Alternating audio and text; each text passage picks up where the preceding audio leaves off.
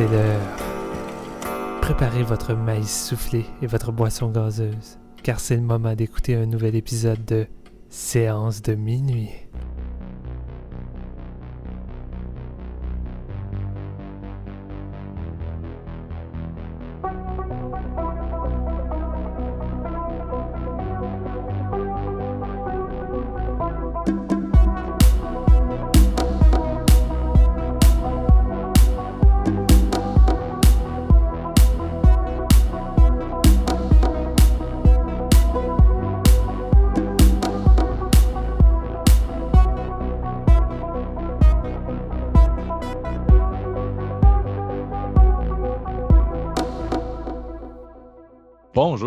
Bienvenue au 20e épisode de Séance de minuit.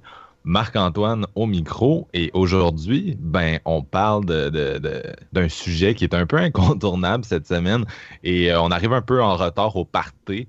Euh, c'est Blade Runner 2049 du cinéaste québécois Denis Villeneuve, bien sûr. Donc, un film qui a beaucoup fait jaser de lui parce que c'est la suite d'un grand classique de la science-fiction, mais aussi parce que, ben, parce que c'est un petit gars de chez nous qui l'a réalisé, entre guillemets. Là. Denis Villeneuve est rendu assez, euh, assez big à Hollywood. Et euh, pour discuter de, ces films-là, parce qu'on va aussi parler de l'original aujourd'hui, donc pour, pour en discuter avec moi, j'ai un gars qui a décidé de ressusciter sa chronique des bières aujourd'hui, Jean-François Ouellette. Salut, man. Salut man, ça va bien? Ça va bien? J'ai hâte de voir ce qu'on boit aujourd'hui. là. J'ai le gosier sec, ça fait un bout. c'est une bière de une copie, euh, c'est faite euh, synthétiquement aujourd'hui, la bière. euh, on va essayer de quoi de nouveau. Oh! Et aussi avec nous, un gars, je, je suis pas sûr qu'il mérite d'être dans l'épisode. C'est c'est Steven. Steven, assis-toi. J'ai une question à te poser, man. Assis-toi. S'il y a une guêpe qui va sur ton bras, qu'est-ce que tu fais? Euh, mais quel genre de guêpe? Une guêpe, là, elle va sur ton bras. C'est quoi ta réaction? Oui, mais quel bras? Tabarnak! C'est un répliquant, je le savais. Appelez Harrison Ford. Pardon de ma mère pour le fun, je vais te régler la conversation assez vite. On a, je pense qu'on a besoin de, de faire des auditions pour un, un nouveau troisième collaborateur de séance de minuit. Euh, donc, euh, on va commencer par euh, aujourd'hui par discuter de, de Blade Runner de 1982, euh, réalisé par Ridley Scott, bien sûr. Et avant tout, ben, on, va faire la, fameuse chronique bière.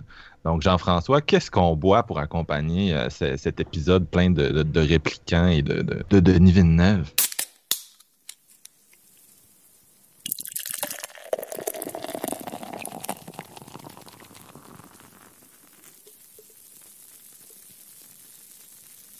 Oui, on va boire euh, un momentum du mois d'octobre euh, qui, euh, qui- est brassé par Dieu du ciel, dans le fond. Eux, à, chaque mois, ils sortent une bière spéciale, dans le fond, qui est disponible sur les tablettes, dans le fond, dépanneur à bière et même épicerie. Ça vient en quatre packs. Et ce mois-ci, c'est l'été indien. Puisque oui, euh, notre, euh, notre été indien s'est quand même prolongé au Québec cette année. On a eu un drôle de mois de septembre.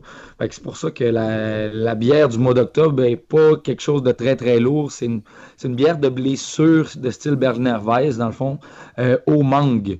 Et c'est très, très le fun à noter, dans le fond, dans la liste des ingrédients. en- ben, les, les- les ingrédients sur n'importe quel produit sont tout le temps écrits en ordre de qu'est-ce qu'il y a de plus dans la recette, si on veut. Puis dans l'été indien, la mangue vient en deuxième, genre après l'eau. Puis ça paraît en tabarouette quand tu coules ça dans ton verre. C'est vraiment une bière très, très, très opaque, à grosse bulle, mais qui fait pas vraiment de mousse. C'est, euh, ça a l'air d'un jus de matin. Là. Vraiment, tu t'ouvres une bouteille d'oasis avec tes œufs le matin, tu te bois ça. Ben, l'été indien, ça ressemble à ça. Puis au nez, vraiment, là, c'est une quantité de purée de mangue incroyable. C'est vraiment super le fun. On sent quand même euh, le sucre du fruit aussi qui est super présent. Euh, c'est titré à 5,9% d'alcool, donc quand même euh, une bonne rondeur aussi. là. Mais la- l'alcool se, ne ressort pas tant que ça. C'est vraiment beaucoup le côté sucre qui ressort. Puis c'est assez balancé, malgré un manque de punch un peu. ça, manque peut-être un petit peu d'attaque, mais en frais de, de, de, de sour euh, aux fruits, c'est vraiment un nouveau produit super intéressant euh, que, je vous recommande quand même. Là, si vous aimez la mangue, ben c'est, euh, ça, ne goûte que ça. Légèrement agrumé en finale, mais vraiment euh, le, seul fruit que tu peux retrouver, c'est ça, tellement la, quantité de chair est présente.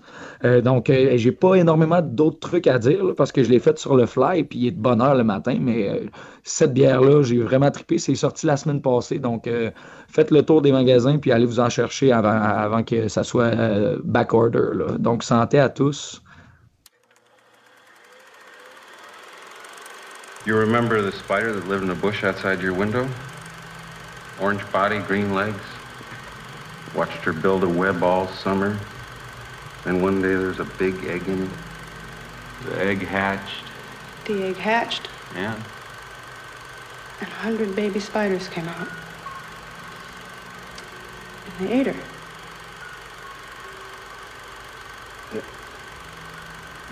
Implants. Those aren't your memories. They're somebody else's. They're Tyrell's nieces.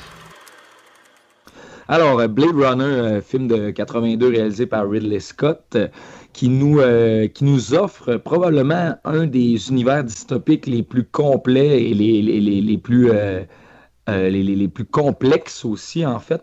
Il va nous raconter l'histoire, dans le fond, d'un d'un agent Blade Runner qu'on appelle du LAPD, dans le fond, qui est chargé de traquer une bande de, de réplicants qu'on appelle qui sont comme des, des robots qui, euh, qui, sont pareils comme des humains à quelques minimes différences près. Donc, c'est très difficile de, de, les trouver. Puis, à partir du moment où il y a eu une espèce de révolte des réplicants sur les, euh, sur les planètes, les colonies euh, humaines sur d'autres planètes. Ils ont décidé de bannir ces réplicants-là sur la Terre. Et donc, les Blade Runners qui sont engagés pour chasser les derniers, dans le fond, qui sont, euh, qui sont sur la planète pour sécuriser, dans le fond, les humains. Là, on va retrouver Harrison Ford, dans le fond, qui est Blade Runner, puis qui, va, qui doit traquer quatre réplicants qui sont en fuite d'une des colonies, puis sont atterris sur la Terre, puis eux, ils veulent, dans le fond, euh, des réponses aux questions du pourquoi leur, leur, euh, leur, longévité de vie est très courte et euh, ils veulent s'approprier une vie plus longue. Donc, ils, cherchent la compagnie, dans le fond, qui les a créés pour avoir ces réponses-là. Donc, c'est un peu ça, dans le fond. le pacing est vraiment, vraiment solide. Moi, ben, on ne se le cachera pas, Blade Runner, pour moi, c'est un des meilleurs films de science-fiction de, de l'histoire. Puis vraiment, Ridley Scott l'a prouvé avec ça, parce qu'il nous l'avait déjà un petit peu euh, mis sur la table avec Alien en, 70, euh, 79. Mais euh, ça, il, est allé avec un film de science-fiction un peu plus horrifique, avec un huis clos, tout, c'était très, très maîtrisé. On en a déjà parlé dans un autre épisode. Vous irez l'écouter si vous voulez savoir notre avis. puis trois ans après, il nous revient avec Blade Runner, qui est un film de science-fiction un peu plus classique. Puis honnêtement, ce qu'il a créé comme monde, c'est pour moi celui-là. C'est aussi fascinant que l'univers de Star Wars ou whatever, euh, tous les autres bons films de, sci-fi. Je trouve que le scénario est incroyable.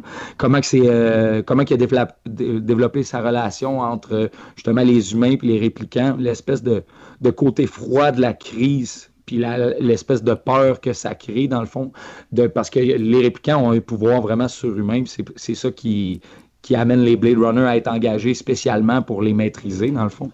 Puis euh, ce, Los Angeles-là est vraiment crade et gris, il est surpeuplé. C'est pour ça qu'ils veulent créer des, colonies, dans le fond, pour amener des humains. Euh, ils vendent ça comme une pub, c'est quasiment comme un resort aujourd'hui, dans le fond, aller dans le sud, vous allez être bien, blablabla, puis tout ça. Puis je trouve ça vraiment nice comment que cet univers-là terrestre est développé avec les pubs, il y, a, des millions de lumières, tout ça, tu te, créerais vraiment comme dans, notre monde à nous, mais dans un futur assez lointain. Ça serait quand même logique qu'on s'en aille vers là. Donc, c'est de quoi qu'on relate encore aujourd'hui. La vision de Ridley Scott en 1982 était très, très, très on point là-dessus. Puis euh, je trouve vraiment euh, le, casting d'Harrison Ford est vraiment solide. Du pourquoi je trouve que ça me rappelle un peu un Han Solo, mais plus sérieux, parce que son personnage est très cocky encore. Il est vraiment. Il sait qu'il est nice, il sait qu'il est bon, puis ça paraît vraiment beaucoup. Puis euh, je trouve qu'Harrison Ford, il les joue bien, ces personnages-là. Donc c'est vraiment un fort, un fort point du film de le suivre. Autant que les personnages des réplicants, que moi je pense à Roger Howard, c'est une de, de mes performance préférée de l'acteur. C'est vraiment du bonbon. Puis il, est vraiment épeurant. Justement, toutes les faciales qu'il fait, tu le sais que c'est un robot, mais tu te dis, aïe, aïe, ça tourne pas rond. Tu le sais qu'il est vraiment méchant, tout ça. Je trouve vraiment ça super intéressant. Puis on s'entend que tout ça est lié, là, vraiment les, les, effets spéciaux, tout ça, tout est, parfait, mais ce qui lie tout ça ensemble, c'est le score de Vangelis qui est, juste sublime, qui nous revient à l'oreille, pour tous ceux qui ont vu Blade Runner plusieurs fois. C'est ça qui t'embarque dans le film, honnêtement. Là. Ce, score-là qui est très, très électro, mais très influencé jazz, très smooth jazz. Il, y a une émotion dans cette musique-là qui adhère aux, euh, aux images que, Ridley Scott a tournées. Qui moi, ça me fascine, honnêtement. Blade Runner, ça dure deux heures, honnêtement. Puis j'ai l'impression que je suis assis pendant 45 minutes sur mon divan quand j'écoute ce film-là. Puis c'est ça que j'aime beaucoup. Parce que c'est une ride que tu peux te refaire et te refaire et te refaire. Puis il y a, y a, juste un petit plan par-ci, par-là qui va te. Qui va taper à l'œil que tu n'avais juste pas remarqué les premières fois. Donc, il y a une richesse visuelle qui est présente dans ce film-là, qui euh, qui, tout le monde qui, aime la science-fiction devrait commencer par ce film-là, selon moi, parce que ça, ça l'a influencé un énorme tas d'autres films subséquents. Je pense euh, juste à George Lucas avec son euh, Star Wars épisode 2, qui n'est pas un des très bons épisodes de la série. Mais je pense que le village dans l'intro, tout quand Anakin et Obi-Wan ils surveillent, tout ça, c'est on s'entend que c'est tiré de Blade Runner, selon moi. justement, les, les, voitures volantes, tout ça. Je trouve que c'est un petit peu un clin d'œil à ça. Puis euh, je pense que c'est quand même. Euh, ça a la raison d'être parce que c'est vraiment Scott qui a amené ça dans, dans la science-fiction, si on veut. Euh, je ne vais pas en parler plus longtemps parce qu'en même temps, c'est un classique, puis je vais vous entendre parler aussi, là, mais c'est un film que j'adore, puis c'est un, un chef-d'œuvre, selon moi. Là. Steven? Ouais, ben Blade Runner, pour moi, est sans doute le film le plus influent de la science-fiction avec le 2001 de Stanley Kubrick. Euh, je pense que le cinéma de science-fiction aurait été complètement différent sans lui. Euh, puis même aujourd'hui, c'est un film qui continue d'influencer, qui continue de, vaguer un peu partout dans toutes les productions qu'on peut voir. Notamment dernièrement, on a eu Ghost in the Shell euh, qui fait vraiment Blade Runner, mais euh, vide, qui manque un peu d'âme. C'était une de mes déceptions que j'avais eues cette année. Eh bien, moi, Blade Runner, c'est pour ma part le meilleur film de science-fiction C'est mon film de science-fiction préféré, mais c'est pour moi le meilleur qu'il y a eu. C'est un film qui a tellement bombé à, son, à sa sortie parce que c'est un film tellement en avance sur son temps. Je crois que les gens n'étaient pas prêts.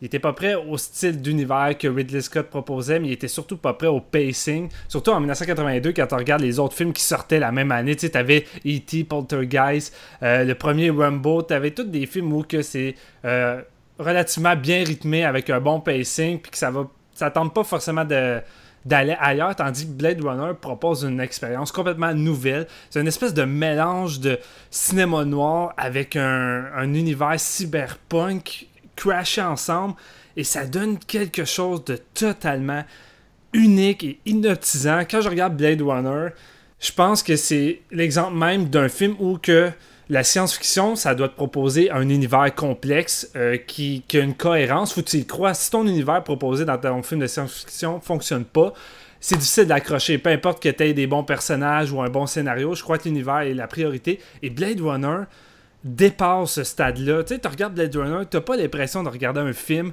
où que c'est un, studio, c'est des maquettes, des décors. T'as l'impression réellement de voir le futur avec Los Angeles. T'as l'impression que les rues font des kilomètres. Euh, t'as toute l'impression que tout et ce qui arrive dans la façon de leur vivre, leur mode de vie est super crédible. Euh, l'atmosphère qui règne grâce à ce visuel-là, il y a un travail de génie.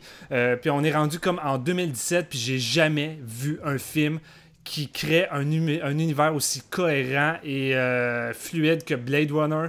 Euh, c'est un univers qui me fascine encore autant aujourd'hui. Et c'est un film qui, à la fois, peut paraître très euh, classique dans son intrigue.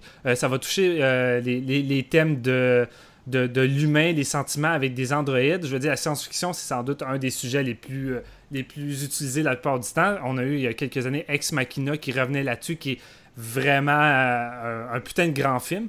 Et Blade Runner, il y a vraiment un côté très poétique dans le film avec euh, le personnage de de, de qui apporte vraiment un côté très sentimental au film parce que l'univers peut paraître assez froid, mais il y a une émotion qui se dégage de là euh, qui est vraiment aidée par la soundtrack de Vangelis qui est numéro un là-dedans. Euh, le personnage de de Rick Dicker qui est un peu euh, un peu cabochon euh, en même temps d'être euh, d'être un, espèce de détective typique des années 50 où il fait son enquête puis en même temps ça a l'air d'un pauvre type alcoolique. Mais il va développer une relation intéressante avec Rachel qui est une androïde plus plus évoluée que les autres. Et je trouve que ça ça va apporter du symbolisme et des réflexions vraiment intéressantes. Et c'est ça la grande force du film. Si d'un premier coup d'œil le scénario peut euh, paraître euh, assez simple. Je crois que le film renforce beaucoup de, discussions intéressantes sur du symbolisme et des métaphores. Je crois qu'il y a vraiment beaucoup de discussions à avoir sur euh, ce que veulent dire plusieurs dialogues, notamment avec les scènes avec Rutger Hauer qui sont vraiment géniales. Moi, je suis un fan de Rutger Hauer. Je trouve que ce gars-là, c'est un, putain d'acteur qui a eu son sommet dans ces années-là. Les années 80, il nous a sorti plusieurs chefs-d'œuvre. Puis il a fini par disparaître. Puis je trouve ça vraiment triste parce que j'aurais aimé ça le revoir de nos jours. C'était un de mes acteurs fétiches de cette époque-là. Et malheureusement, j'ai l'impression que sa carrière a comme fini par tomber. Puis on n'a juste plus entendu parler. Mais euh, c'est aussi la meilleure réalisation pour moi de Ridley Scott. C'est un gars qui maîtrise parfaitement ses mises en scène. Euh, à cette époque-là, euh, Alien était un film où l'atmosphère régnait, qui prenait le temps d'installer une mise en scène, de développer et d'exploiter ses décors, ben, Blade Runner, c'est ça, mais fou à 10. il t'exploite la ville de Los Angeles, t'as des longs plans lumineux. La ville est seulement éclairée par des néons, des pubs de, de, de Coca-Cola. Il y a de quoi de vraiment de vraiment déprimant dans cet univers-là, mais proche d'une réalité. Euh, c'est un univers où que les humains euh, semble être en voie d'extinction et que les, euh, réplicants semblent être l'évolution euh, suivante de l'être humain. Il y a vraiment de quoi d'intéressant là-dedans. Puis on voit la technologie d'aujourd'hui qui, évolue sans cesse et c'est quelque chose qui peut qui peut paraître terrifiant à la fois. On a l'impression qu'on va finir par juste euh, mourir à petit feu comme l'univers de Blade Runner. Et euh, sans vouloir tourner plus à l'entour du pot, je vais laisser Marc-Antoine y aller. Mais pour moi, c'est de la grande science-fiction euh, à son meilleur. Et je crois que. Ah, je vais rajouter juste de quoi. Je crois aussi que Blade Runner, c'est un film qui se déguste avec plusieurs visionnements parce que mon premier visionnement de Blade Runner a été décevant, si je dois dire. C'est le genre de film que je peux comprendre finalement que c'est abominable. pas parce que même moi, la première fois que j'ai vu ce film-là, je crois qu'on est juste pas prêt. On n'est pas prêt à qu'est-ce que euh, Ridley Scott nous offre. On va voir les qualités techniques, on va voir plusieurs qualités au film, on va se dire, ouais, j'ai de la misère à comprendre pourquoi euh, le film a autant un gros statut. Et à force de le revoir, et surtout dans sa version de Final Cut, parce que ça a été un gros bordel. La, production de, Blade Runner n'a pas été facile, et la distribution encore pire, parce que le film a eu comme au-dessus de six versions différentes, dont une avec une, narration en voix off qui, personnellement m'agresse, et une autre avec une fin complètement différente de, la, de la Final Cut je crois qu'il faut vraiment voir la Final Cut pour voir la version définitive ou que ça met en avant euh, toutes les, grosses qualités du film. Et euh, pour moi, c'est vraiment un très grand chef-d'œuvre. Euh, oui, donc un peu la même chose pour moi. C'est sûr que, comme vous avez dit, parler de Blade Runner, ça reste que c'est un peu aller sur des terrains qui ont été battus, qui ont été retournés maintes et maintes fois. donc, il n'y a pas grand-chose qu'on peut dire qui est, qui est absolument nouveau. Euh, surtout cette semaine, là, et on n'est pas le seul podcast qui, à l'heure de publication, il doit en avoir comme 5-6 autres au Québec qui, ont, fait des, épisodes sur le même sujet. Donc, comme je disais au début, on est en retard. Euh, mais c'est ça, moi je suis aussi un gros fan. Euh, Ridley Scott a vraiment révolutionné le cinéma de science-fiction par deux fois à cette époque-là. Tu l'as dit avec Alien aussi. ce qui est intéressant, c'est toute la dimension très dark qui, a ajouté à la, sci-fi. Puis ça, ça existait déjà, bien sûr, dans les romans, dans la bande dessinée. Euh, euh, entre autres, il a été très inspiré par Möbius pour le, style visuel. Il a été très inspiré, par, bien sûr, par Philippe K. Pour tout ce qui est euh, de l'histoire. Puis, ben, c'est ça. Là, cette année, on a couvert les deux films. On a couvert Alien, on a couvert Blade Runner à, séance de minuit. puis moi, autant j'avais mes réserves pour Alien quand on en a parlé, autant je suis vraiment un inconditionnel de Blade Runner. Je trouve que c'est un des meilleurs films des, années 80.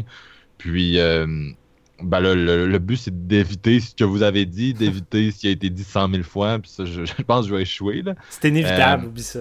Tantôt, Steven, tu parlais de Ghost in the Shell. Tu disais que c'était un peu Blade Runner en moins bon, mais tu sais, Ghost in the Shell, on va se le dire, c'est c'est le film de, 1995 qui est un ben, il y a différentes déclinaisons au Japon là, entre autres ça, a mm-hmm. commencé comme une Mais euh, c'est un film qui est exceptionnel, qui pousse encore plus loin les thématiques. C'est vraiment le, remake en live action qui, est, plus douteux. Ouais, non, c'est ça, c'est vraiment le, le, remake, euh, l'adaptation live que je parlais, parce que oui, Ghost in the Shell, quand tu vois l'anime, tu peux, tu peux pas ne pas euh, penser à Blade Runner, mais je veux dire, en même temps, comme je l'ai mentionné, Blade Runner a juste influencé tout ce qui a suivi par la science-fiction. Je veux dire, regarde juste Akira, qui est considéré comme l'un des plus grands anime de tous les temps. Tu sais, je veux dire, Akira serait pas ce qui en ce moment sans Blade Runner. Je pense que c'est un des films qui a été le plus influencé également par Blade Runner. Non, c'est sûr, c'est sûr. Ben, c'est un peu, c'est un peu comme je disais, c'est un peu une courroie de transmission. C'est au milieu de. Ça a amené l'esthétique dans le cinéma, mais ça n'a pas inventé non plus. Non, non, non, au, point où on peut se le dire. Mais euh, effectivement, en 82, ça avait été un flop, mais tu l'as dit, c'est parce que c'était le, theatrical cut. Je l'ai vu pour la première fois. Euh, ils ont, Télé-Québec a passé Blade Runner dernièrement, puis ils ont décidé de passer le, Theatrical. Puis euh, c'était la première fois que je le voyais, puis c'est vraiment moins bon. J'ai été vraiment déçu. Euh, les éléments qui sont manquants sont assez essentiels. La fin a été. La fin n'est pas la même. La fin, en fait, ça finit avec. Euh, c'est un genre de happy end où ils s'en vont dans, la forêt, puis avec des espèces de. Basically, c'est des, des plans de les premiers plans du film de Shining, avec un hélicoptère qui vole au-dessus de. Ben, c'est, en fait, c'est des plans du film de Shining qui ont été pris et qui ont été mis à la fin de ce film-là. Donc, euh, c'est, assez douteux, je dirais, là, cette version-là. Moi, j'avais toujours vu le, Final Cut. Je l'ai découvert euh, sur le Final Cut en. Euh, je pense qu'il était sorti en 2007, puis c'est à peu près là que j'ai, vu le film pour la première fois, puis j'ai revu très souvent depuis. tu l'as dit, c'est l'esthétique cyberpunk, c'est ce que j'aime de ça, c'est le côté, tu sais, on, voit Los Angeles, on voit l'espèce de dystopie, euh, c'est comme tout le temps la nuit, il n'y a plus vraiment de soleil. Grosso modo, ça ressemble à une grosse inspiration des, mégapoles euh, asiatiques. Euh, entre autres, tu regardes Pékin aujourd'hui, puis ça a un peu l'air de, de, Blade Runner 1. Là. Le soleil.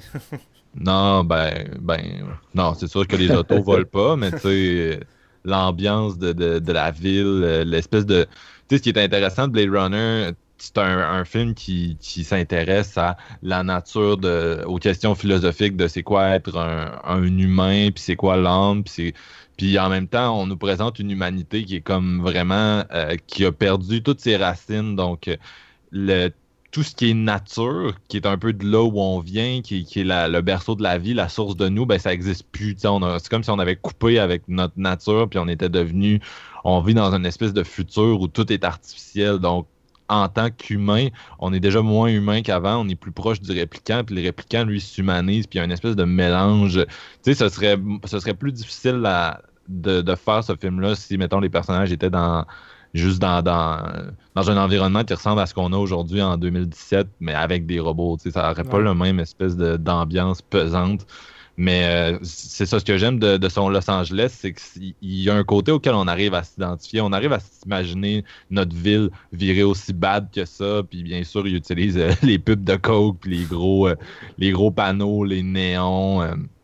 puis le, c'est ça, l'espèce de côté asiatique. Ce qui est drôle dans les films de Blade Runner, c'est qu'il n'y a pas vraiment de personnages asiatiques, mais en background, il y a toujours genre. le monde parle euh, je sais pas si c'est japonais ou chinois, mais tout le monde parle des langues asiatiques, puis les haut-parleurs qui jettent. il y a des haut-parleurs qui, qui parlent dans une langue que nous, on comprend pas. Puis, euh, même même les ruelles, t'as juste l'impression d'être à Hong Kong. Là. Ouais, ouais, c'est ça. À Hong Kong, mais tu sais, Hong Kong, euh, après, après une couple d'années de, de, pollution extrême, là, Puis euh, tout le côté lumière que j'adore, je pense que c'est Jordan Cronenweth, le, nom du DP, c'est le père de, Jeff Cronenweth qui a fait euh, la plupart des, derniers films de, David Fincher.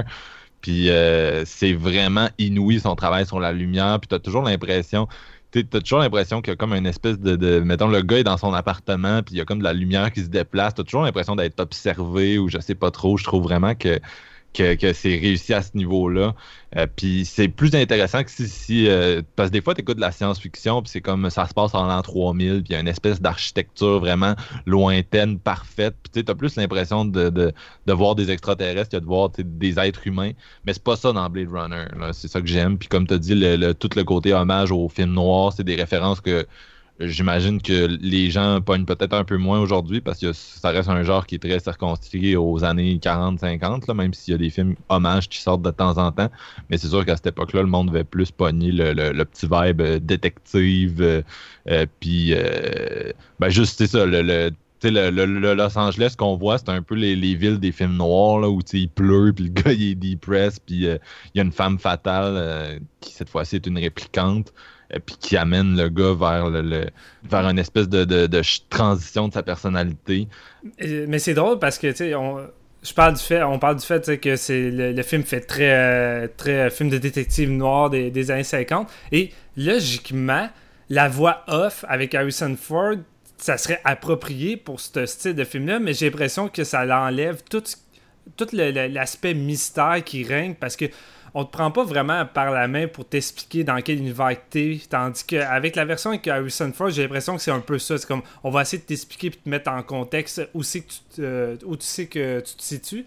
Tandis que dans la version Final Cut, j'ai plus l'impression que c'est comme débrouille-toi, découvre-la euh, un peu à ta façon. Puis euh, c'est ça qui me plaît vraiment de cette version-là. Ouais, faut dire que la voix off, c'est le fun dans les films noirs. Ce serait le fun si le film avait été écrit avec l'intention d'en utiliser une. Mais ce qui est arrivé, c'est qu'ils ont fait des projections test avec le, un code qui ressemblait au Final Cut. Puis euh, le public était pas satisfait, il disait qu'il y avait de la difficulté à comprendre. À ce moment-là, le studio a exigé qu'on enregistre toutes les, portions en voix mm. off qui ont été ajoutées ensuite sur un, nouveau code qui a été exigé par le studio. Donc, c'est le classique du studio qui fait de l'interférence. Donc, c'est sûr qu'à ce moment-là, euh, c'est comme moins intéressant quand on le sait. Là. Puis, comme de fait, tu l'as dit, ça affaiblit le film. T'écoutes Harrison Ford, t'as l'impression qu'il voulait même pas faire euh, les voix off. Là. tu le sens dans sa voix qui est comme bon, je suis obligé de faire ça aujourd'hui. Ah, ben, il l'a dit, il l'a dit, c'est connu là, qu'il a détesté faire ça, puis il était vraiment pas content euh, que, le film soit remonté de cette façon-là. En fait, je pense que personne n'était content, puis mm. même, même le public n'était pas spécialement au rendez-vous, donc ça n'a pas été payant, leur, leur pari. Fait que moi, j'aime vraiment toutes les questions qui sont posées. Euh, les, les, comme comme j'ai dit, l'humanité, puis les robots, euh, puis on, on, va en reparler dans Blade Runner 2049, mais c'est sûr que c'est une question qu'on voit beaucoup au cinéma dernièrement, qui est vraiment devenue euh, intéressante. Le, la post-humanité, la nature de l'humanité, puis dans, le, le, Director Scott, on se demande même si Deckard n'est pas un répliquant. C'est une mm. question qui est laissée en suspens, mais euh, il y, a des indices auxquels on peut s'accrocher. Les gens font des hints à, à, à sa nature à lui. Puis euh, c'est sûr que ça nous rend un peu paranoïaque, Blade Runner, euh, de, la, façon dont les, réplicants sont, de la façon dont ils sont présentés. Euh, on nous introduit entre autres le personnage de Rachel qui a comme des souvenirs, donc qui n'existent pas, qui sont pas réels, mais elle, a l'impression d'avoir eu une enfance. Donc ça devient un peu de Matrix, là, qui a été influencé bien sûr par, par tout ça, qui découle de ça, mais où on, se demande euh, est-ce que nos souvenirs, est-ce que notre existence est réelle, ça devient vraiment, est-ce que je vis dans un gros rêve, est-ce que les gens autour de moi existent pour vrai, c'est les, les, bonnes vieilles, euh, les, questions à la base de la, philosophie de, de l'existence, Puis euh, c'est sûr que ce qui est intéressant aussi dans Blade Runner, c'est que tu atteins le point où tu te demandes qui, est le plus déshumanisé entre le, robot, qui est basically un enfant de 3 ans. Tu je comprends qu'un robot n'a pas nécessairement la même courbe d'apprentissage qu'un être humain normal, mais ça reste que le, robot a juste 3 ans. De, il a vécu 3 ans, puis il s'émerveille encore devant euh, le monde, disons. Puis t'as as le, Harrison Ford, qui, on ne sait pas si c'est un répliquant ou pas, mais qui qui agit un peu comme le goon pour un, marchand d'esclaves du futur. c'est carrément ça. Mais... Ça va exécuter les, esclaves qui ont décidé de, s'échapper. Puis, euh, puis je trouve aussi qu'il y a vraiment beaucoup d'éléments de Alien Covenant dans ce film-là. Euh, Roy puis David qui se ressemblent beaucoup, entre autres euh, avec toute la, la, scène de rencontre avec le créateur, là, où justement euh, Roy s'en va rencontrer son créateur puis le tue. Puis dans, dans Covenant, euh, on en a parlé il n'y a pas longtemps, mais il y avait comme plein de, plein de couches de création, là, encore plus de, couches de création. D'ailleurs, c'est drôle parce que Denis Villeneuve ramène ça aussi où il y a une espèce d'échelle de, Il n'y a, pas, a plus juste les réplicants puis les, les humains, il y a les réplicants, il y a les humains, il y a comme des sous robots holographiques, les réplicants méprisent, fait qu'il y a comme plein de couches d'humanité. Euh, puis euh, tu l'as dit là, le Roger Hour, c'est exceptionnel. Son monologue dans la pluie qui a inspiré le, la tune la plus connue de Mario Pelcha, mm. c'est bien cool. Puis... Les, les, 20 dernières minutes de ce film-là, je pense que c'est un de mes meilleurs moments de cinéma à vie. C'est dans mon top 10 facile. C'est du génie, ça. Moi, une scène que, mettons, on, se met à name drop des scènes qu'on aime bien. Moi, personnellement, une qui me fait triper, c'est la, la, scène de poursuite entre Deckard puis la, la, première. Euh, la première réplicante qui va, euh, qui va retirer, là, justement. Il y a une espèce de poursuite, puis là, il réussit à, l'avoir quand elle casse les vitres, puis ça se met à, ça se met à l'eau au ralenti, puis tout ça, puis il y a plein de monde, des plein chaque plan est rempli de, de, de, gens dans la rue, mais tous les angles sont tous différents, puis quand tu disais que les rues ont l'air d'être des kilomètres de long, c'est vraiment dans cette scène-là que je le, je le remarque le plus quand ça finit justement avec les vitres cassées au ralenti, avec l'espèce de soundtrack vraiment écœurante, là, pour moi, je trouve que c'est un des points forts aussi. Là, de...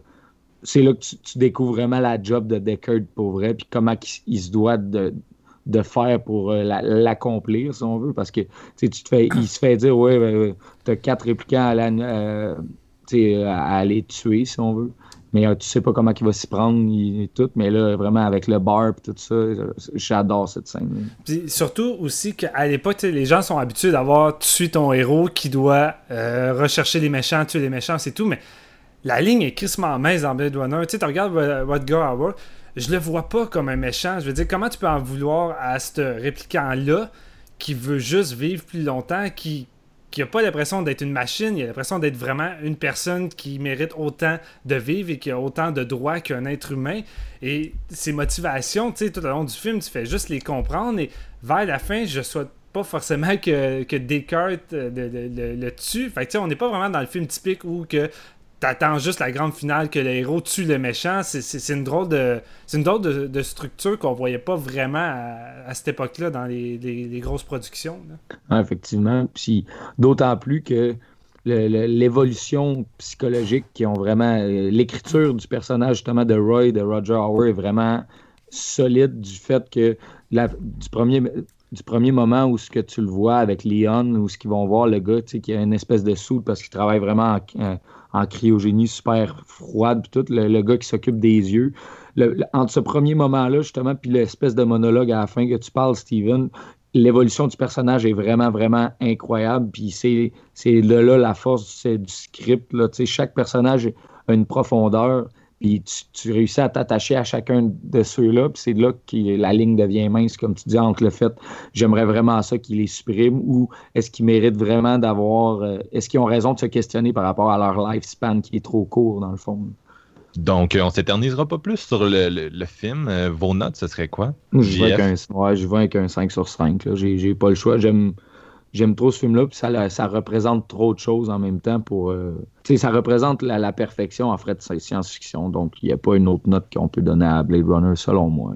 Toi, Steven, c'est un 5 aussi? Ouais, facile. C'est le genre de film qu'à chaque fois que je revois, je découvre de nouveaux éléments et le plus important, le côté euh, émotionnel que j'attache à ce film-là fait juste amplifier à chaque fois. Fait que c'est du grand cinéma. Ouais, moi aussi, ça serait la même note. Euh, puis j'aimerais ça dire que si vous aimez Blade Runner, moi, je, conseille toujours aux gens le film The Hunger de son frère Tony. C'est son premier, puis c'est sorti, je pense, un an après Blade Runner. Mais c'est vraiment des films qui se ressemblent en termes de style visuel. Il y a tout le temps de la brume, il y a vraiment une espèce d'ambiance éthérée, puis le, travail sur la lumière est similaire, mais aussi l'histoire est semblable parce que dans, dans The Hunger, tu suis un vampire qui, euh, qui, qui, est joué par David Bowie qui se retrouve ben, tu suis pas juste lui, mais tu le suis au début. En tout cas, il se retrouve euh, affligé d'une maladie euh, qui le fait vieillir en accéléré, puis qui fait qu'il va mourir dans. c'est une question de jour avant qu'il meure. Donc, il y a vraiment un côté euh, très, très semblable à, Blade Runner dans ses questionnements, dans son style. Puis moi, c'est un de mes films d'horreur préférés, donc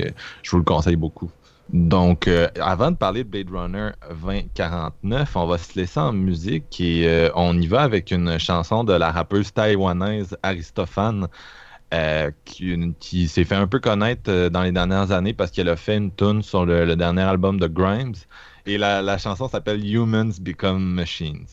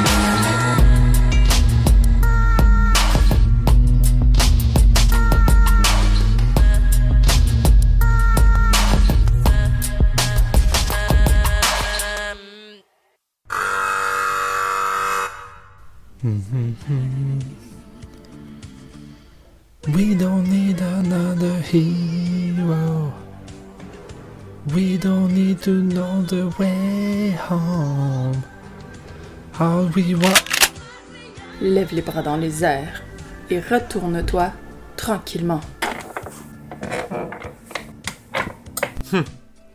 Je ne savais pas qu'il y avait encore des spoiler runners en service. Dès que j'ai su que tu allais faire un épisode sur Blade Runner 2049, j'ai embarqué sur ton cas. Sincèrement, je ne vois pas pourquoi. Il n'y a absolument aucun spoiler dans l'épisode. Hey, wow, ok, ok, oui, il y a des spoilers, bordel de merde! Est-ce que tu vas mettre une balise pour avertir les gens? Je voudrais bien, sauf que. Attends, attends, je voudrais bien, mais l'épisode est déjà monté!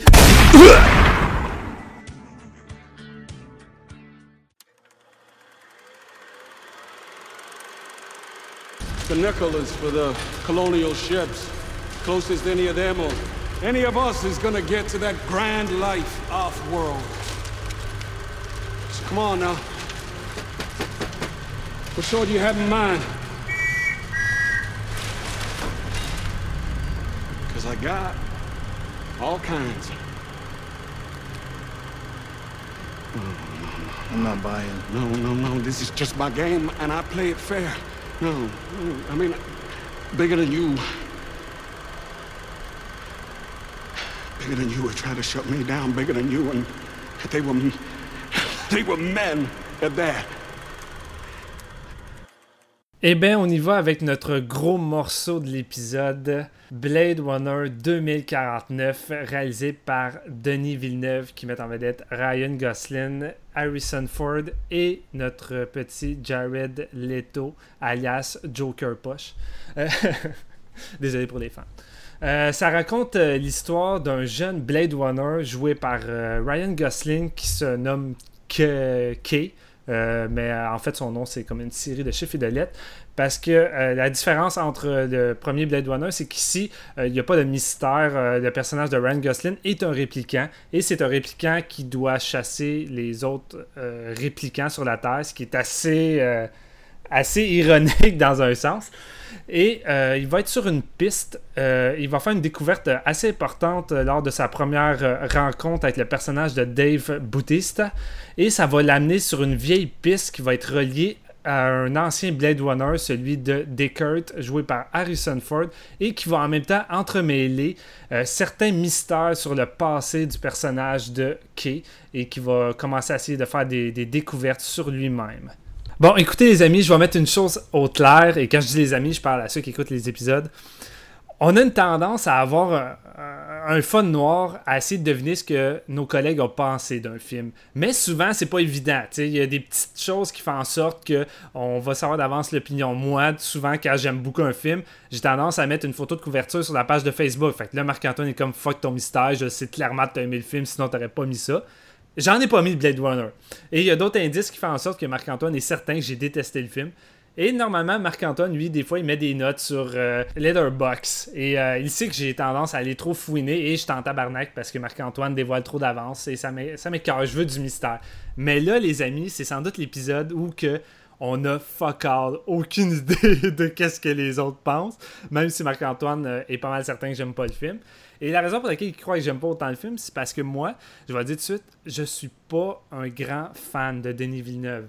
Euh, attention, je ne crache pas sur le réalisateur. Je suis, euh, je suis clairement fier de voir un Québécois euh, monter dans la grosse ligue des grands réalisateurs de Hollywood. Je suis vraiment fier. J'enlève complètement rien à son aspect technique. Je crois que le gars, niveau mise en scène, c'est un, un très, très, très grand réalisateur.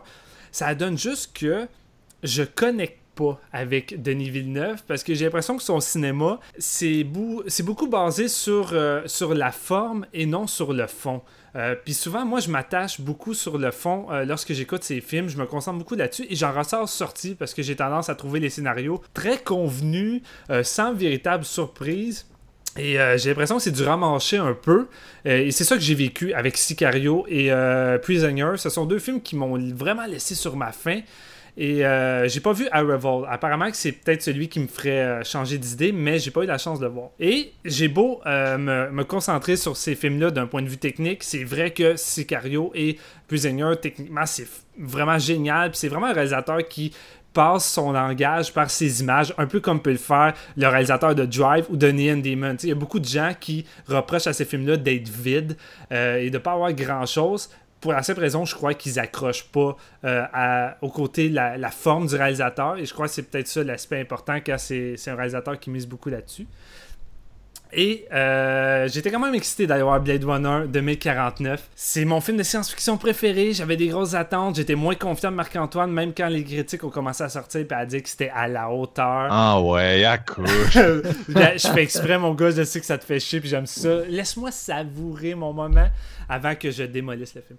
Euh, J'embarque, moi je fais, je prends mon expérience, gros popcorn, grosse liqueur, un billet en IMAX, je suis prêt, j'embarque dans Blade Runner. Je sors de la salle et les amis, pour moi, c'est un des meilleurs films que j'ai vu cette année. Blade, Runner, Yes! Blade Runner 2049 pour moi, c'est pas une copie, c'est pas un remake déguisé, c'est pas du fan service, c'est une extension de l'univers parce que tu, tu rentres là-dedans, non seulement tu redécouvres l'univers que j'aime tant de Blade Runner et Dieu sait que ça me manquait, ça me fait les premières secondes que tu vois le film, tu sais déjà que tu reviens dans cet univers-là, ça fait du bien mais c'est pas juste un copier-coller. L'univers proposé par Ridley Scott, il a évolué avec celui de, de- Denis Villeneuve. Je parlais que le premier, euh, le premier Blade Runner, on était devant un, futur quasi euh, en train de mourir. Et Blade Runner 2049 continue sur ce lancé-là. J'ai vu des gens reprocher le fait que ah, me semble que ça manque de vie. Me semble qu'on ne retrouve pas les rues achalandées du Blade Runner de Ridley Scott. Oui, parce que justement, il y a 30 ans d'écart avec le premier film dans, dans l'univers. Je parle pas entre les deux tournages. Et c'est ça qui arrive. Les êtres humains sont pratiquement plus là. Il n'y a plus de vie. La plupart des terres que, que Ryan Gosling visite sont mortes. Il n'y a pas un chat. Euh, et les réplicants semblent juste prendre le dessus. L'aspect le plus inhumain qui laissait paraître dans le premier Blade Runner est rendu plus humain. Ici, les réplicants semblent avoir plus d'âme, semblent avoir plus de, de- plus d'humanité que n'importe quel être humain qu'on peut croiser dans ce Blade Runner 2049. Et l'aspect le plus intéressant qui m'a vraiment fait triper dans ce film-là, c'est que là, on suit vraiment notre personnage principal, c'est un répliquant, c'est Ryan Gosling, et on va vraiment se mettre dans la peau d'un répliquant, voir un peu comment il pense, comment il ressent les choses. Est-ce qu'un répliquant a vraiment besoin d'amour? Est-ce qu'un répliquant a vraiment besoin de, sexualité? Est-ce qu'il il a le goût de ça? Est-ce qu'il a envie de découvrir ces choses-là? Et la manière que Denis Villeneuve explore ces, ces éléments-là, je trouve que c'est vraiment intéressant car oui, la trame narrative de Blade Runner 2049 est très simpliste. C'est très facile à suivre, surtout que c'est lent. Euh, le pacing est encore plus lent que le film original, selon moi, ce qui va sans doute en faire décrocher, euh, plusieurs, dont ceux qui ont vraiment pas aimé le premier Blade Runner. Je crois pas que vous allez aimer celui-là. Mais moi, je l'ai dégusté parce que Crime, c'est un blockbuster-là, c'est un film indépendant un film indépendant dans un gros, dans un gros blockbuster ou qui s'assume ou qui a une liberté. Denis Villeneuve, il a mis les cartes sur table. Il dit Moi, je veux, je m'en fous, je veux le faire le film, mais vous allez devoir me laisser faire ce que je veux. Et c'est ça qui est arrivé. Et 2017, c'est l'année où que les, studios ont été généreux. Les studios ont laissé la chance à plusieurs réalisateurs et à plusieurs films de sortir du moule cliché stéréotypé des marques qu'on a habitué de voir.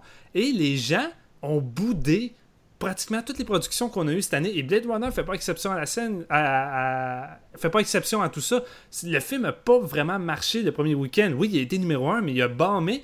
Et ça m'écœure parce que Denis Villeneuve reste fidèle au film original. Il fait un Blade Runner qui reste dans le même univers, dans la même thématique, mais dans le même pacing, en essayant d'offrir quelque chose de différent avec le budget d'un gros blockbuster de qu'est-ce qu'on a de nos jours. Et les gens ont juste pas adhéré ou ont pas voulu rien savoir en fait du film. Et je trouve ça vraiment dommage. Et puis pour revenir justement sur le côté le côté plus euh, symbolique et les thèmes à élaborer. Comme je disais, oui, l'intrigue est quand même assez simpliste. Il n'y a pas grand-chose à élaborer. Tout est clair. Et c'est peut-être un peu un aspect qu'on pourrait reprocher, c'est que le film est un peu plus explicatif que qu'est-ce que le premier Blade Runner était ou que ça joue un peu plus le mystère.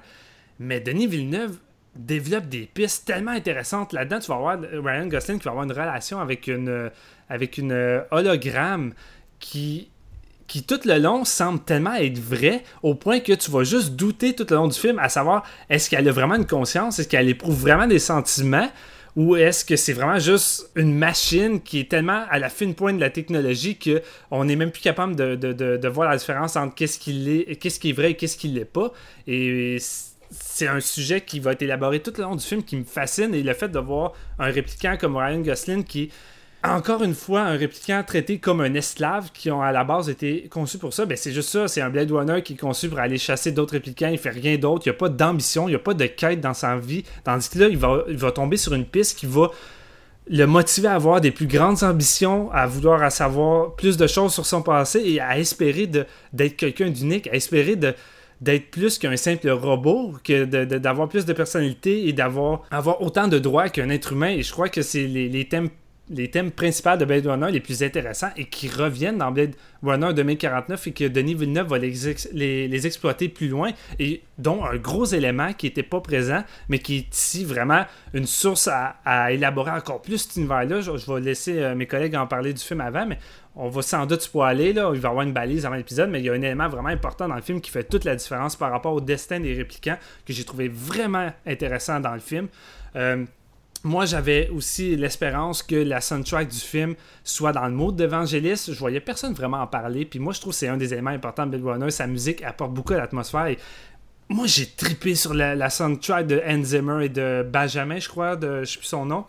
Et j'ai vu des gens crachaient là-dessus, qui disaient Ah, c'est, c'est une copie d'Evangelist, mais ça l'est pas vraiment en même temps. Puis je suis comme Ben, Crime, c'est quoi? Vous voulez un soundtrack qui s'éloigne totalement de ce qu'on avait disponible de Runner ou voir quelqu'un qui utilise la même ambiance, un peu les mêmes notes, mais qui l'amène un peu ailleurs? Je veux dire, Hans a pris ce que, euh, ce que Vangelis ont fait, puis se l'a approprié, puis a mis de son style dans tout ça. Et moi, je trouvais que c'était dark. T'as des plans là-dedans euh, de, la ville full dark avec la caméra qui virevole. On dirait quasiment Gaspard Noé dans, Irréversible avec une espèce de musique de malaise qui se promène. Là. Puis j'étais comme, ah, c'est bon, l'univers qui nous est présenté est encore plus dark qu'avant? Puis tu sais, je vois ça dans une grosse production puis j'avais pas l'impression qu'on pouvait revoir ça dans un gros film de science-fiction. On est tellement habitué à des films comme Valérienne où tout est coloré, tout est fun, tout l'univers euh, futuriste est beau. Non, Blade Runner, on est tout en train de crever. C'est loin d'être beau. Et euh, ça me plaît. On est encore entre la frontière du futuriste et de la réalité. Il n'y a pas tant de CGI ici. Tous les gadgets qu'ils utilisent dans le film qui sont très euh, futuriste, mais en même temps très réaliste, fait avec des effets pratiques. T'as l'impression que c'est des, gadgets qui pourraient exister dans la réalité. Ça m'a vraiment fasciné. Euh, le fait qu'on voit Harrison Ford arriver juste plus tard dans le film, ça me dérange pas parce que pour moi, l'histoire qu'on voit là, c'est pas forcément l'histoire d'Harrison Ford, même si c'est plus qu'un caméo. Son personnage est rattaché à l'intrigue. J'ai vraiment aimé ce qu'ils ont fait, mais c'est vraiment le personnage de Key. Tout tourne alentour de lui et de l'avenir des répliquants. Et moi, c'est ça qui me fait triper dans Blade Runner. Puis je suis vraiment content que Denis Villeneuve ait été là-dessus. Puis on va se dire tout de suite, Denis Villeneuve, là, je parlais que sa forme, j'avais de la misère, sa forme en tant que visuel technique dans ses films, ça me parlait pas. Fuck that, genre, tu sais, tout ce que j'ai dit, Blade Runner, c'est venu me chercher de A à Z. Il n'y a pas un plan là-dedans qui est acheté, c'est juste du bonbon. Euh, il a réussi à recréer le feeling qu'on avait avec les plans de la ville de Los Angeles dans le premier Blade Runner, mais comme je dis, c'est une expansion. Tu vois des choses qu'on voyait pas forcément. Ici, la pub est dix fois plus présente.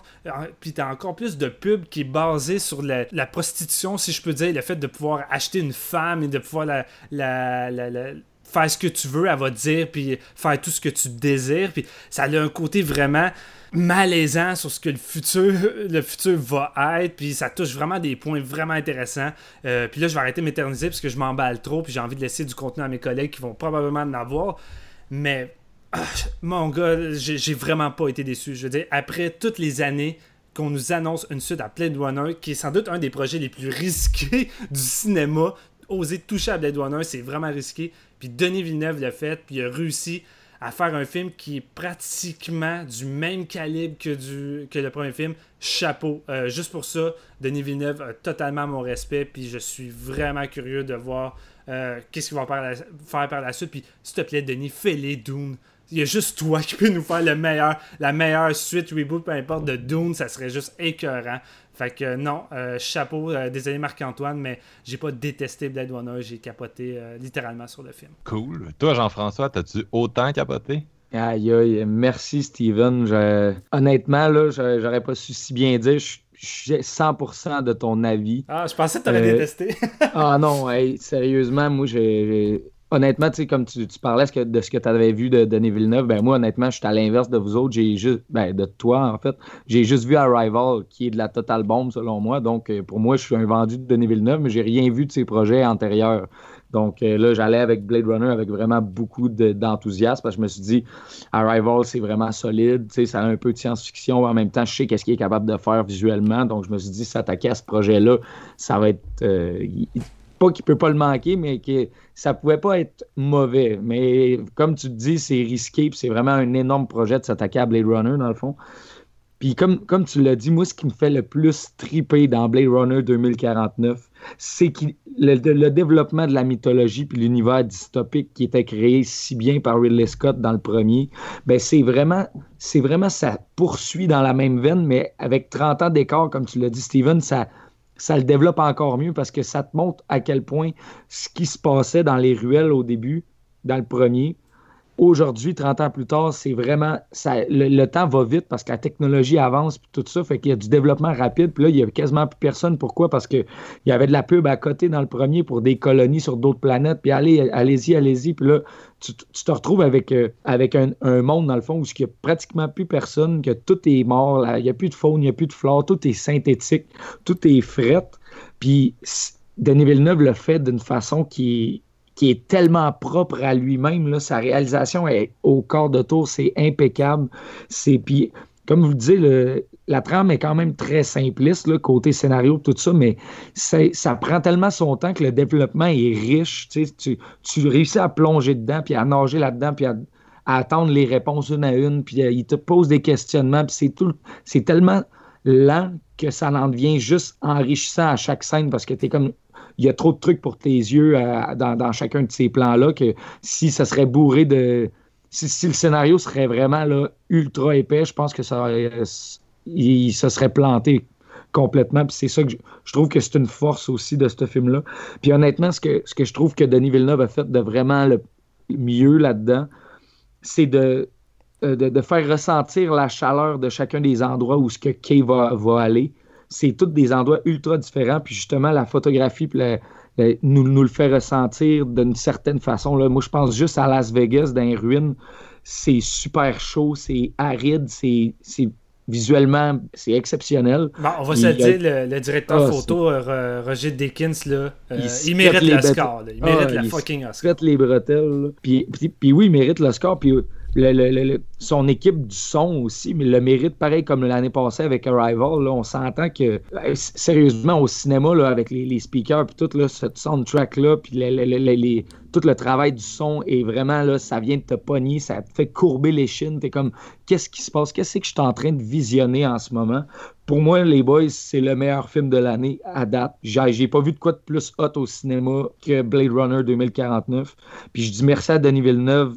Puis on dirait que ça me, encore, rend encore plus fier d'être québécois, de voir genre quelqu'un réussir à haut niveau comme ça avec un projet d'envergure. C'est tellement ambitieux, Blade Runner 2049. C'est une œuvre d'art, puis ça va, ça, va, le devenir de plus en plus avec les années. Pourquoi? Parce que les gens, autant que les gens n'étaient pas prêts en 82 pour le Blade Runner de Ridley Scott, je suis même pas sûr qu'en 2017, les gens étaient prêts pour Blade Runner 2049 de Denis Villeneuve. On s'entend, moi, personnellement, tout est parfait dans ce film-là. Puis j'ai de la misère à, comme trouver. J'avais de la misère à trouver des mots parce que je suis comme. On dirait que tout. J'ai le goût de tout dire en même temps. Puis en même temps, j'ai. Tu peux pas enlever rien. Tu peux pas. faut souligner juste chacun des éléments qui composent pour en faire un tout qui, à chaque visionnement, va, t'en apprendre un peu plus.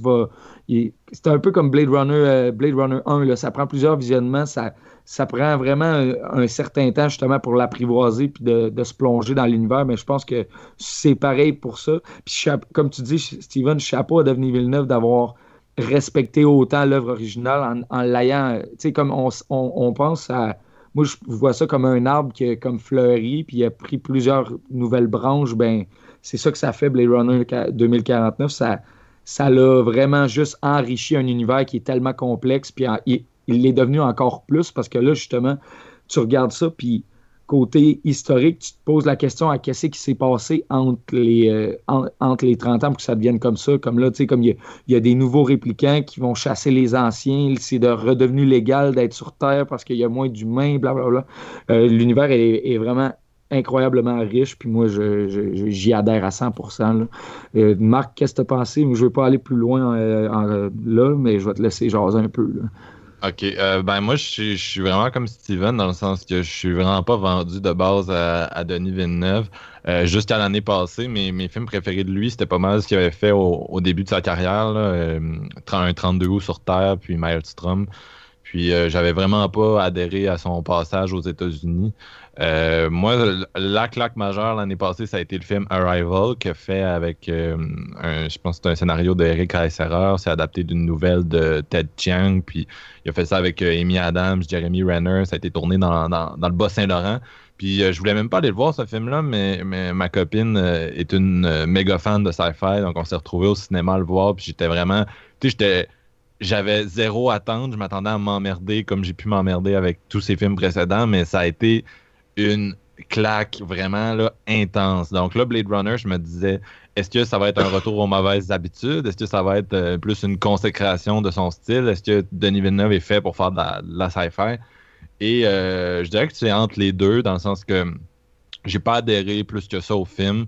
Euh, pour moi, c'est un peu comme un Sicario. C'est plate, je suis un peu passé à côté. mais en même temps, je, je comprends pas les gens qui vont complètement détruire ce film-là. Je trouve que ça a plus de valeur que, que ça. C'est pas un navet. Euh, peut-être que c'est des gens qui sont tout simplement des fans euh, tellement élevés de, Ridley qui trouvent que ça, que ça fuck avec l'original. Mais euh, moi, c'est ça. C'est un peu un retour au cinéma de Villeneuve que, que j'aime pas, c'est-à-dire un style vraiment autiste oui, c'est plus à son aise dans un film comme Blade Runner où tu suis un répliquant qui est comme en, quête de lui-même dans une espèce de futur vraiment dévasté. Mais euh, ça m'emmerde, ça m'emmerde Denis Villeneuve. Là, ça durait, ça durait trois heures. C'était le plus long trois heures. Je, l'ai senti dans chacun de mes os comment c'était long, comment ça s'étirait. Moi, je, trouvais que, en fait, ça me faisait même pas penser au premier film de Blade Runner. Ça me faisait penser à Stalker de Andrei euh, Tarkovsky, qui était aussi un film de trois heures, un film russe. Euh, qui est un peu le, cliché euh, pour les gens qui écoutent peut-être moins de cinéma. C'est un peu le cliché du film d'auteurs russes sous-titrés de sci-fi de 3 heures là, que tu vois dans des. le monde qui font des jokes basically sur le cinéma d'auteurs, ils pensent à, Stalker. Euh, puis tu sais, c'est vraiment. Ça ressemble à Stalker. T'as comme le personnage qui, est dans une espèce de quête d'identité. Puis c'est un film sur la mémoire, puis sur l'amour, puis t'as juste un gars qui marche dans des de très gros et très beaux environnements. Euh, c'est vraiment du slow cinéma, tu sais. Puis d'habitude, on associe plus ça à, à des films d'auteur. Euh, à du Bellator assis à ça, à des films roumains, tu sais. Mais là, c'est un film à 150 millions hollywoodiens. J'ai été vraiment surpris, tu sais. Je m'attendais pas à, quelque chose de lent comme ça, parce que même des films comme euh, Sicario, Arrival ont quand même un certain, euh, un certain beat. Là, celui-là, c'est vraiment, c'est contemplatif à, fond. Ça m'a un peu fait penser à, Incendie, en fait, du même réalisateur. Pas, pas, nécessairement en termes de, de, lenteur, mais juste parce que ben, ça me fait penser en fait au cinéma, au, cinéma québécois, tout simplement du 21e siècle, qui est vraiment euh, un cinéma de, quête d'identité, de quête des origines. Puis là, c'est un robot qui, fait un peu ce même parcours-là. Euh, puis qui va faire une réalisation à la fin, qui avait fait un peu une assomption sur son passé, qui découvre que c'est faux, euh, ce qui était la même chose dans, dans l'incendie. puis il y a vraiment des, des, sujets intéressants, vous l'avez dit, tout ce qui est la valeur de, souvenirs synthétiques qui sont pas nécessairement les tiens, euh, l'amour avec euh, des robots. Puisque je l'ai dit tantôt, mais ce que j'ai aimé, c'est le fait que les, les, réplicants méprisent un peu les espèces de sous-réplicants qui sont par exemple l'hologramme de, Joy, qui est comme une, femme. Euh, le, dont le, le, personnage de Ryan Gosling est amoureux. C'est un espèce d'hologramme qu'il a acheté, mais à un moment donné, dans le film, on réalise que basically, l'hologramme a toujours la même face. C'est comme un c'est comme un Nintendo 64, l'hologramme de Joy. Tout le monde a ça chez eux. Puis euh, elle fait semblant d'être amoureuse de toi. Puis euh, non, j'ai trouvé ça quand même intéressant. Il il a, comme prolongé certains des thèmes. Euh, moi, mon problème, c'est vraiment le regard que, que Villeneuve pose. C'est sa façon de réaliser, sa façon de penser la, la mise en scène. C'est très froid, ces films. Il n'y a pas vraiment de place pour l'émotion. C'est très cérébral. Euh, on dirait que c'est un répliquant, en fait, qui a tourné le film. Euh, c'est tellement, genre, tu sais, c'est tellement mathématique, mais il manque, il manque vraiment de composantes pour que j'adhère à ces films. Puis, pour ce qui est des questionnements, oui, c'est intéressant, mais après Her, après Ex Machina, après euh, Westworld, il restait pas grand-chose que ce film-là couvrait qui ne l'a pas mieux été euh, dans les dernières années, selon moi. Ouais, mais sauf euh, Blade Runner, t'as plus l'impression qu'il poursuit où c'est que Her se, terminait. J'ai pas l'impression qu'il recommence du début. Moi, j'ai l'impression qu'il recommence. Tu sais, sa relation avec le l'hologramme joué par Anna de Armas, c'est exactement beat par beat la même chose que, que Her, pour moi affecté. Puis c'est, donc, ça pose le même genre de questions, mais c'est moins intéressant. Puis, euh, c'est ça, je pense, j'avais eu un peu ce feeling-là avec Sicario aussi, de voir un, film qui, pour quelqu'un d'autre, doit être vraiment bon. Tu sais, je comprends que ça doit être bon, mais moi, je dois être cave, mais je comprends pas le langage que Villeneuve emploie. Soit, soit c'est ça, soit il n'y a rien de spécial à dire, ce qui, revient un peu à ce que tu disais, à, ce que tu disais au début, Steven. J'ai pas l'impression qu'il y a de quoi de nouveau à, me dire. Puis ce film-là, c'est beau, là, mais ça dure, ça dure trois heures pour pas dire grand-chose. Mais c'est beau, c'est le plus beau film de l'année, vraiment. Euh, vos yeux vont exploser si vous nous écoutez, vous l'avez pas encore vu. si vous êtes des, des de, cinéma plastique, il n'y a rien comme ça.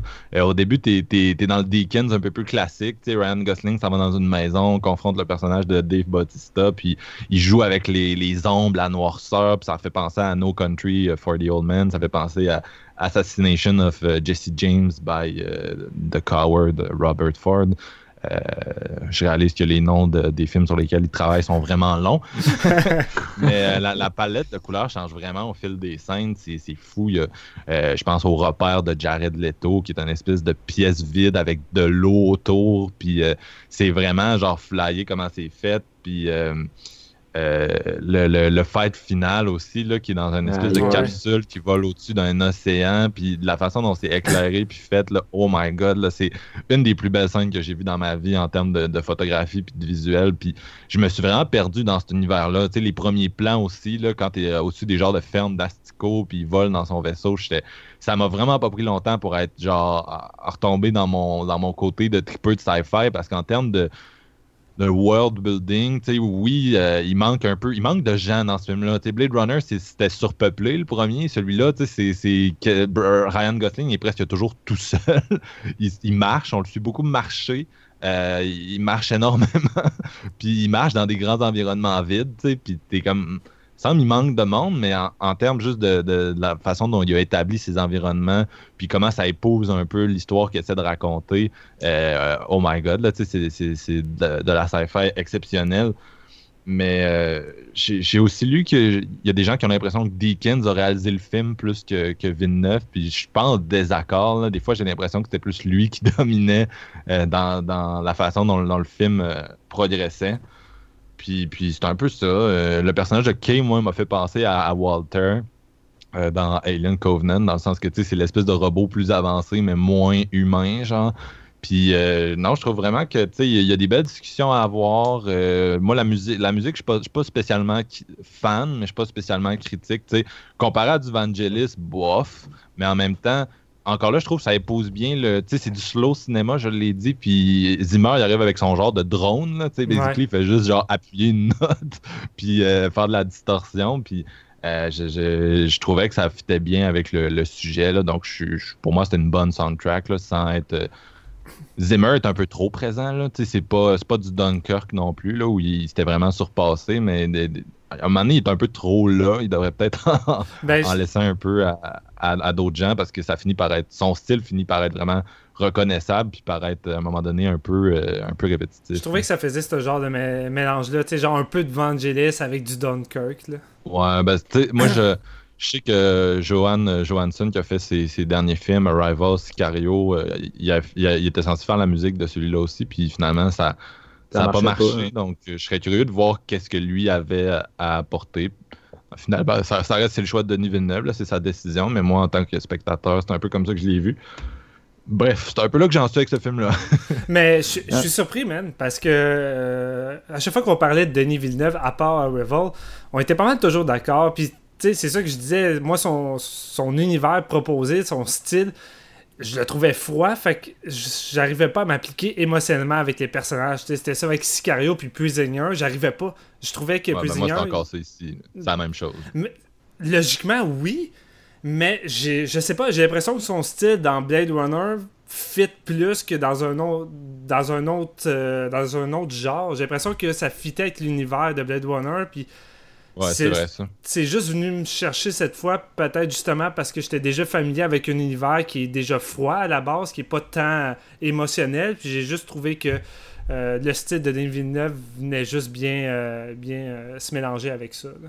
Mais je trouve tellement, tu sais, quand, quand euh, pour avoir écouté les deux cette semaine, euh, Blade Runner de Ridley Scott a l'air froid, mais quand tu écoutes le film de Villeneuve, on s'entend Blade Runner est chaud, sais, juste Harrison Ford qui fait du Harrison Ford avec ses, ses faces classiques, là, de, de, de, c'est- c'est fr- c'est friendly, c'est, Ouais. euh, c'est c'est vrai que ça reste un film contemplatif qui, qui essaie vraiment de, de créer une ambiance puis une certaine mélancolie, mais il y a plus de scènes d'action dans, dans le vieux que dans le nouveau, il y a plus de il y a, il y a- il y a plus d'émotion aussi. Là. J'ai Cette le- chaleur-là, elle sort beaucoup du fait que c'est très peuplé, puis ça se passe beaucoup, genre, dans la ville. là, le premier Blade Runner, c'est coloré, puis c'est. Il y, a, il y a tellement de gens, puis tellement de choses qui se passent en même temps dans cet univers-là. Je pense que cette chaleur-là est démontrée là. Puis vraiment, je pense que le nouveau Blade Runner va à l'inverse de ça. C'est pour ça qu'il nous paraît Mais- vraiment plus froid. Tu, tu- tu sais quoi, j'ai le plus remarqué, puis euh, l'ai pas mentionné, là, tu sais, je suis là à parler puis à glorifier Blade Runner de- 2049, mais j'ai quand même euh, peut-être un ou deux petits reproches. Puis je pense que mon reproche principal que j'ai remarqué durant le film, c'est que nos deux vilains, entre guillemets, principales, qui sont Jared Leto puis la fille qui travaille pour lui, euh, sont pas du même calibre que, que euh, Rodger Hauer puis sa complice parce que sont vraiment écrits puis perçus comme des vilains typiques de cinéma. Tu sais, ce que je disais qu'il n'y avait pas dans le Blade Runner original, ben il l'a dans 2049. Ils sont vraiment écrits comme ça. Tu, sais, tu vois Ja- Jared Leto avec ses répliques philosophiques puis qu'est-ce qu'il fait, puis il est, il est vraiment montré comme un méchant typique. Puis même chose Ouais. pour la fille avec lui. C'est comme, c'est, c'est comme la, la, la, la, la, collègue du Terminator féminin. là. Elle est juste là pour buter du monde puis venir euh, récupérer les choses. Et c'est peut-être pour ça que le film paraît. euh, moi, j'ai trouvé que le film paraissait plus froid que, que l'original parce que c'est Redgar Hauer qui apportait un peu euh, le côté émotionnel puis le côté plus poésie, tandis que là, ça me manquait un peu dans 2049. Là, t'as pas le choix de te, baser sur le, personnage le personnage de Kay pour retrouver ça. Tandis que quand t'es, avec les méchants, premièrement, Jared Leto, il y a pas beaucoup de scènes. Je trouve que c'est un Ouais. peu sous-développé. Ça, ça m'a un petit C'est comme peu- le Joker dans, euh, Ouais. dans Suicide Squad. Là, est, il, est, il, est bien, il est bien dans la promotion du film, mais il y a deux scènes. Jared Leto, Ouais. là, j'exagère pas, il y en a Non, littéralement. c'est ça. Il y en a deux, c'est plus ou moins exploité. Puis je trouvais qu'en termes de, de vilain, ça manquait, ça manquait de viande ou de, de- de contenu. Puis ça, sur ce point-là, euh, le, le film m'a quand même un, un peu déçu. là. C'est pas mal ce que j'avais reproché en sortant. là. Mais je Moi, pense ça- qu'il est. Ah, vas-y, Marc. Non, vas-y, vas-y, Jeff. Parce que ce qui, est, un- peu dénaturé là-dedans aussi, puis ce qui est- ça, ça- se rattache un petit peu à l'intrigue, je trouve aussi, c'est que là, tu, tu suis un répliquant qui, ou dans un monde où il y a plus grand monde qui a de l'air réellement humain, tandis que dans le premier, ben, tu, tu suis un humain qui ne sait pas s'il est répliquant, mais qui que les réplicants cherchent une espèce de, de, de, de- feeling, une émotion humaine, puis ils, sont en quête de leur identité. Fait que c'est un peu ça, je pense, qui fait la différence entre les méchants du premier et les méchants du deuxième. Puis c'est vrai, vrai que, que les, dans le fond, les, les, les, les bad guys de Blade Runner 1 sont un peu plus attachants pour ça parce qu'ils ils ont un- ils donnent un feeling d'être plus humains que ceux présents dans celui Ouais. de Denis Villeneuve. C'est surtout aussi que tu vois le personnage de Rodger Hauer, tout ce qu'il veut, c'est vivre plus longtemps. Tu sais, son but principal, c'est ça. Il veut juste prolonger sa vie, il veut en profiter autant que les, les êtres humains, puis pas avoir une date Ouais. précise de quand il va mourir. Tandis que tu regardes les méchants de Blade Runner 2049, c'est, pas une question de prolongement de vie ou peu importe, c'est on a la haine envers l'humanité puis on veut la détruire. C'est vraiment ça le but principal de Jared Leto. Il veut soulever une armée puis détruire l'humanité parce qu'ils n'ont plus leur place selon eux dans la société. C'est eux qui ont pris le dessus. C'est eux qui sont plus humains que les propres humains à leurs yeux. Ouais. Jared Leto veut soulever une armée. J'ai même pas compris ça dans le film. Non, ben façon de parler en voulant dire que tu sais, il y, y a- il y a des millions de réplicants avec lui puis qui sont vraiment beaucoup là puis qui veulent prendre euh, sais qui sont plus surpeuplés que, que, que les êtres humains sur la terre. là. Ben, en fait, ce qu'il veut faire, à corrigez-moi si j'ai mal compris, mais en fait, c'est tout simplement trouver la façon pour les réplicants de se mu- démultiplier par eux-mêmes parce que lui est un genre de marchand d'esclaves, justement. Puis Ouais, il y a une limite de productivité. Fait que s'ils peuvent faire des enfants ensemble, ça va multiplier sa productivité. En fait, c'est tout ce qu'il veut. C'est juste un espèce de gros capitaliste qui veut booster Ouais. ses moyens de production. Là, j'ai pas vraiment compris qu'il cherchait à, à- détruire l'humanité. Un gars qui Ben, veut en faire fait, du cash. c'est hein. c'est pas, euh, c'est pas vraiment de détruire l'humanité, mais je pense qu'il y, a- il y a une résistance entre les, euh, entre les réplicants qui veut se former justement pour pas être euh, pour, pour être du bon bord, si on veut, et non du bord de Jared Leto qui lui veut justement produire à côté à côté pour repeupler justement la, la planète de réplicants, si on veut. C'est parce que moi, c'est ça. J'ai plus la perception de Jared Leto. Son but, c'est juste de, de, de, de, de faire plus de réplicants de plus en plus sur la Terre au point Ouais. que dans un futur, tu tu regardes euh, ce Blade Runner-là, puis l'autre, euh, tu sais, on dit il y a moins de présence, il y a beaucoup moins d'êtres humains. Puis, tu sais, fais un Blade Runner qui se déroulerait 30 ans plus tard, j'aurais juste l'impression que la race humaine est éteinte, il n'y en a plus. là. tout ce qui va avoir, Ouais. ça va être des réplicants. là. Ça, c'est Mm. vrai, tu sais, ils sont sur le, ils sont sur sa sortie. Mais tu sais, Jared, il est plus là pour donner du background. C'est plus ou moins un méchant. tu sais, c'est Le méchant dans le film, c'est vraiment, euh, c'est vraiment le personnage qui ressemble à Annès d'une grenade avec ça. Là, genre, euh, j'ai pas son nom en ce moment. C'est mais Sylvia Hawks, je pense. Ouais. C'est Love. c'est ça, Love. Love c'est ça, t'as Love puis Joy dans ce film-là. Ouais. Euh, puis Love, euh, c'est plus elle là, le- qui, qui, qui, correspond aux méchants. Mais tu l'as dit, euh, ça reste le Blade Runner, c'est pas tant une série où les méchants sont clairs. Puis dans le premier, on avait besoin d'avoir des espèces d'antagonistes parce que ça- les, les méchants, c'était les réplicants. Puis le, le but du film, c'était de faire comme une réflexion sur leur humanité. Mais là, en ayant le personnage principal qui est Gosling, qui est le réplicant, puis toute la réflexion s'articule autour de lui, tu sais, t'as moins besoin de t'as moins besoin de faire de quoi avec tes méchants. Tu sais, les méchants sont plus là. C'est plus des accessoires qui font à progresser l'intrigue dans une certaine direction. Ben, c'est ça qui est, euh, je pense, euh, c'est ça qui est intéressant de Blade Runner 49 de 2049 justement, c'est que le point de vue est vraiment de, à l'inverse du premier, tu sais, dans le fond où ce que, on avait la recherche de, ben, je suis un humain, je suis un répliquant, tandis que là, je suis un répliquant, ah, peut-être que je pourrais être un humain, tu sais, euh, vraiment cette, cette inversion là, moi je la trouve intéressante euh, par, que ça te donne une, une possibilité de plus de raconter une histoire qui diffère, mais dans le même univers, si on veut. Fait que t'as les, comme les deux points de vue. genre. Il y a- Non, il y a- c'est- ça- Oui, vas-y, Marc, vas-y. J'allais dire juste que ça, ça reste une histoire de détective comme le premier. C'est plus qu'un film d'action.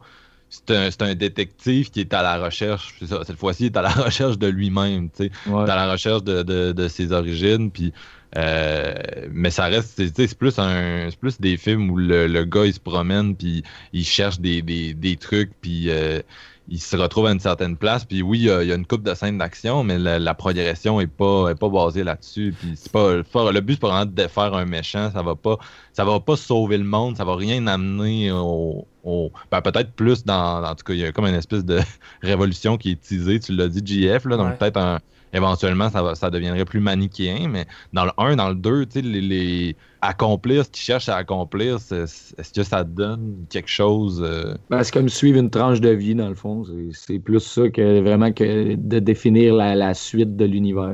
J'ai trouvé ça drôle parce que j'ai vu du monde qui ont, tu sais, ils ont vraiment été bâchés. Tu sais, au départ, on voyait les critiques sortir puis c'était pas mal toute une année élogieuse. Mais après ça, t'as vu du monde bâché. Puis tu sais, quand on dit bâché, c'est des 1 sur 5 puis sont, sont en tabarnak. Là, tu sais, ils détestent le film. Puis une des, un des reproches que je voyais plus souvent revenir, c'est comme il reprochait au film d'être trop linéaire dans son intrigue. Mais crime, j'ai revu le premier Blade Runner cette semaine. Puis C'est linéaire, c'est un c'est ça autant aussi. linéaire que Blade Runner 2049, on s'entend. C'est- C'est pas vraiment mieux de ce point de vue-là. Je veux dire, toute la richesse de- du premier Blade Runner, c'est dans son mystère, puis dans qu'est-ce que tu vas piger dans son univers à la- aux alentours, puis les questionnements, mais c'est pas tant l'intrigue à la base d'un policier qui fait son enquête, là. Ben, tu sais, j'ai l'impression que Blade Runner, ça reste que ça, ça posait tellement de questions philosophiques, puis ça créait tellement de mystères que les gens que les gens aimaient, c'est la, la capacité de s'asseoir puis d'en discuter pendant toute une soirée puis de partir sur une espèce de de partir sur une analyse, de prendre les concepts qui sont amenés dans le film, puis de comme vraiment développer, puis de réfléchir.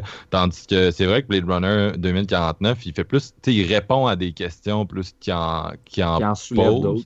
Euh, mais ça reste que moi, j'ai, j'ai trouvé, en tout cas, j'ai quand même trouvé, moi, qui posait des. des... Tu sais, j'ai trouvé qu'à travers ce qu'il faisait, il y, a, il y, a, quand même des questionnements qui se posaient. Puis moi, j'ai eu des échanges intéressants. Comme je vous disais, Bon, là, on, spoilait, donc je vais, je, vais, je, vais, je vais spoiler parce que je, veux parler de ça. Mais une des affaires que je trouve les plus intéressantes, puis c'est vraiment ça le cœur du film, c'est que le personnage a des souvenirs, il se met à penser qu'à cause de ces souvenirs-là, il se met à penser qu'il est, est, est, un être humain, qui est le fils de, de Deckard, joué par Harrison Ford, qui, qui, était dans la promotion, mais qui arrive à deux heures de film sur un film de, 2h45. Qui dans une pas scène spécialement qui est malade, by the way. oui, c'est ça, mais qui n'est pas spécialement important. Puis le, le il réalise que finalement, tous les réplicants ont été implantés avec les, les mêmes souvenirs de la personne qui va se révéler être l'enfant de de Decker. Ça, elle a créé leurs souvenirs, elle leur a donné ses souvenirs, puis ses souvenirs, ben bien sûr, c'est les souvenirs de, de, de, de, de l'enfant prodigue que tout le monde cherche. Donc, euh, Ryan, comme tous les réplicants, a ce souvenir-là en lui, puis ça le confond. Ça fait que, étant donné qu'il se retrouve à la bonne place au bon moment, on lui donne la tâche de chercher, euh, de chercher à trouver le, le, l'enfant, mais il se met à se dire l'enfant, c'est moi, tu sais. Puis euh, à un moment donné, il réalise que non, bien sûr, dans une espèce de, punch euh, qui arrive vers la fin du film. Puis, tu sais, ça pose vraiment une question intéressante après ça, parce que, tu sais, on réalise que ces souvenirs sont pas les siens, c'est des souvenirs collectifs, partagés. Puis, tu sais, ça pose la question, euh, est-ce que ta mémoire a de la valeur? Est-ce que tes souvenirs ont de la valeur? Puis, je trouve vraiment que c'est un questionnement philosophique intéressant. C'est une bonne piste de, de, discussion puis de débat. Puis je trouvais pas que le, film était nécessairement linéaire là-dessus. Mais, on s'entend-tu que les souvenirs restent peut-être un des éléments les plus importants d'un être humain? Une des, une des maladies, je trouve, qui est les, plus terrifiantes et graves, c'est l'Alzheimer parce que tu vas justement perdre tout ce qu'il y a de plus cher. Je veux dire, les, les souvenirs, c'est quelque chose qui nous rattache à notre humanité et à beaucoup de choses. Puis le fait de, de juste pas en avoir, tout court, je pense que je je comprends pourquoi sur le, coup le personnage s'attache à ça, à se dire que ce sont ses, véritables souvenirs, puis euh, son, côté émotionnel qui, qui euh, le coup qui apprend que c'est pas lui. Euh, parce qu'instinctivement, tes, tes, mémoires et tes souvenirs, c'est ce qui te définit en tant que personne. Donc lui, quand il, quand il réalise que c'est peut-être lui, justement, il se dit, mais dans le fond, tu sais, je suis je suis unique. Ce qu'il se. Ouais, exactement, c'est ça. on n'arrête pas de dire que tu es unique. Sa blonde n'arrête pas de dire qu'il est unique, mais en même temps, sa copine holographique fait juste dire ce qu'il va entendre. à un moment donné, quand il tombe sur la pub de elle, il s'en rend vraiment compte qu'elle est juste là pour dire tout ce que vous voulez euh, entendre et voir. Puis elle appelle tout le monde Joe. Fait que, au début du film, on ne sait pas, mais on pense vraiment qu'elle a juste trouvé un nom, mais c'est juste qu'elle est programmée pour dire tout le monde, euh, ah tous les hommes qui s'appellent Joe. Mais il y, avait déjà une scène qui, euh, qui, touchait un peu à ça dans le premier Blade Runner. C'est la scène où euh, Rachel et Deckard ils, se confrontent dans l'appartement la première fois. Puis euh, il, elle parle de son enfance. Puis Harrison fait juste y raconter un, événement de son enfance dont elle n'a jamais parlé à personne. Puis elle est vraiment choquée parce qu'elle réalise qu'elle. Elle pas des souvenirs. c'est ça, tout le monde a ses souvenirs. Ses souvenirs, c'est juste un espèce de c'est ça, c'est un espèce de, de, de, de, petit film qui a été créé puis qui est mis dans la tête de chacun des répliquants. Puis ça, finalement, ça n'a aucune valeur. C'est, ça, c'est très débattable.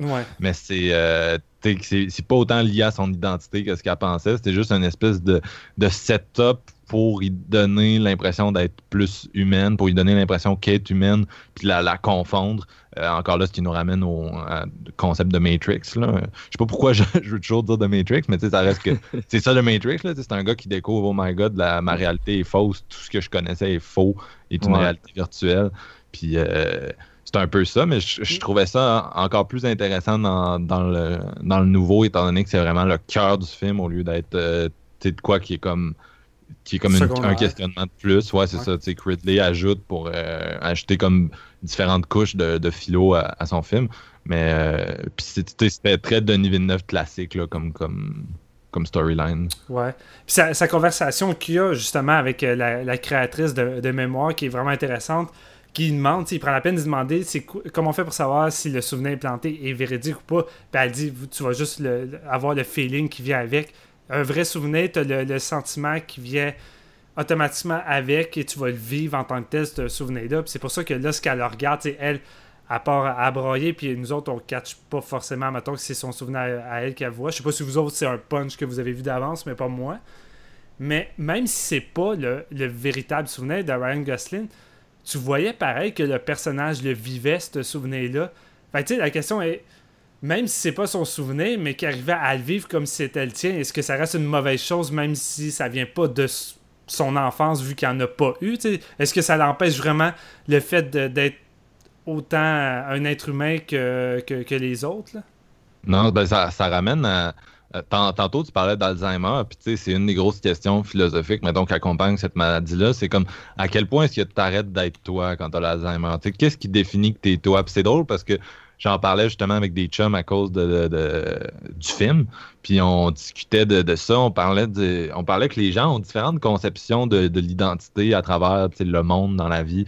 Euh, il y, a, y, a, des gens qui pensent que leur personnalité est comme immuable, puis en, tout cas, on, maintenant, on s'est mis à parler de, les gens qui prennent de, la médication pour leur maladie mentale. Puis c'est quand même quelque chose qui est, mal perçu dans la société en général. Puis on se demandait pourquoi. Puis on se disait que c'était, peut-être à cause de ça que les, gens ont tendance à voir leur personnalité comme quelque chose de vraiment immuable. Ils n'ont pas tendance à penser que, qu'on est peu de choses finalement, que notre personnalité c'est peu de choses, puis que ça, avec un débalancement chimique, avec ci, avec ça, tu peux vraiment changer facilement de personnalité. Mais les, mettons que tu es une personne timide, les, gens vont avoir tendance à, dire de toi Ah, euh, il, est timide, il est comme ça, il changera pas. C'est un peu. Euh, c'est comme si c'était notre destin, que c'était un peu une fatalité. Fait qu'il y a des gens qui ont cette perception-là. Fait que là, ça t'amène à, ça te challenge un peu euh, ce, film-là. Ça, nous ramène à, excusez, là, je, je suis en, train de déraper un peu, mais ça nous ramène à ça, comme tu dis là, tu as un souvenir qui n'est pas vraiment le tien, mais le souvenir a, quand même contribué à construire ton identité parce que ton, ton identité est basée sur des, sur des souvenirs. Tu as l'impression que c'est ta personnalité. Euh, fait que ça l'a bâti ce que tu. Fait à un moment donné, c'est quand même ce que tu es, même si c'est pas. même si t'étais pas là pour le vivre à la première personne pour vrai. Je sais pas si je suis clair, là, ça commence à faire une conversation de potel un peu. non, ça fait du sens pour Mais en même temps, les médicaments, c'est pas, comme tu dis, c'est pas un moyen de modifier ta personnalité pour être conforme à ce qui est considéré normal dans la société. C'est un questionnement que j'ai souvent eu, que, encore une fois, moi aussi je dérape finalement, euh, mais j'allais faire euh, des discussions avec des médecins par rapport à mon garçon qui est autiste, puis qui pas des agissements forcément euh, typiques comme d'autres enfants. Puis les médecins, des fois, ils disaient ben il fait pas partie de, de, de, la, de, la, normalité selon les gens. Mais tu sais, je suis comme, ouais, mais c'est quoi la normalité? C'est qui qui a réellement la, la réponse à cette question-là? Qu'est-ce qui est réellement normal? On n'a jamais vraiment. On n'a jamais vraiment de, de, réponse claire. Et tout ce qu'on a, c'est une société qui, qui, a mis des bases, des standards. des standards de la normalité. Puis si on les suit pas, même si ça fait pas partie de nous, on peut avoir une personnalité complètement différente des autres. On a, on a envie juste d'être nous-mêmes, on va nous dire que ben ça se fait pas, c'est pas normal, ça fait pas partie de ce que les gens font normalement. Fait dans fond, il faut juste changer de personnalité. C'est que c'est vraiment un, foot, euh, un genre de, foutoir monumental, tout ça. Qu'est-ce qui, qu'est-ce qui fait qu'on est normal, puis qu'est-ce qu'on a une personnalité typique des autres. puis tu parles un peu de, de les pressions de la société, mais c'est présent aussi dans dans, Blade Runner 2049. C'est le, il y a comme tout le côté. Euh, comme je disais tantôt, les robots ont des robots. Ryan a une blonde robot qui est comme un robot inférieur. Puis c'est comme intéressant parce que le, étant donné que le, le, robot devient lui aussi l'espèce de supérieur de quelque chose, ça fait qu'il se met à avoir une. Tu sais, la, société se met à essayer de les transformer en, en, humains, à leur donner des désirs proches de l'humanité, puis à essayer comme de les contrôler à travers ça, je trouve. Là, c'est... Il y a, de quoi d'intéressant. De, de, les réplicants se mettent à, vouloir être humains puis à se considérer comme moins que, entre autres à cause de. Tu sais, le personnage de Ryan, il veut vraiment être humain. C'est ça qui est intéressant. Puis quand il réalise qu'il l'est pas, ça le dévaste totalement. Il veut. Tu sais, pour lui, ce serait vraiment positif de découvrir qu'il n'est pas un répliquant. il y a vraiment. Alors, il a vraiment comme euh, il a vraiment euh, comment dire il a, intégré le fait que, être ce qui est c'est pas tant hot, là. C'est comme une seconde classe de citoyen. Ben, Il surtout qu'il est, juste mal vu puis maltraité tout au long du film. Tu sais, à chaque fois qu'il doit rentrer au poste de, de police, il baisse tout le temps la tête sur la gauche parce que ses collègues le voient comme de la merde, même si c'est un policier comme les autres. À chaque fois qu'il retourne à son appartement, c'est juste marqué sur sa porte espèce de répliquant de, de merde. Tu sais. Fait dans le fond, pour lui, c'était une manière de- d'être accepté dans la société, de- d'être un être humain, puis c'est peut-être ça qu'il désirait, juste être aimé des autres. Dans le fond, un répliquant, ça cherche à être autant aimé que les autres, au bout du compte. C'est un peu ça le Mm. cas de Rachel aussi dans le premier, tu sais. Ouais, c'est ça. Et euh, pour revenir sur euh, pour revenir un peu plus vers le film, quoi que euh, je trouvais ça euh, intéressant comme débat, il y a une scène que j'ai vraiment passé proche d'être en tabarnak, excusez de mon langage, mais j'étais certain qu'il nous allait nous dévoiler les origines de Deckard. Ah, ben, Avec Jared Leto, ça? Ouais, quand Jared Leto, Jared Leto discute avec lui, puis j'étais comme Oh my god, tu vas pas oser me dire si euh, Deckard est un répliquant ou pas. Puis finalement, il a laissé ça ambigu, mais au début, Ouais. j'étais sûr qu'elle allait l'annoncer. Puis j'étais comme Non, fuck pas ça.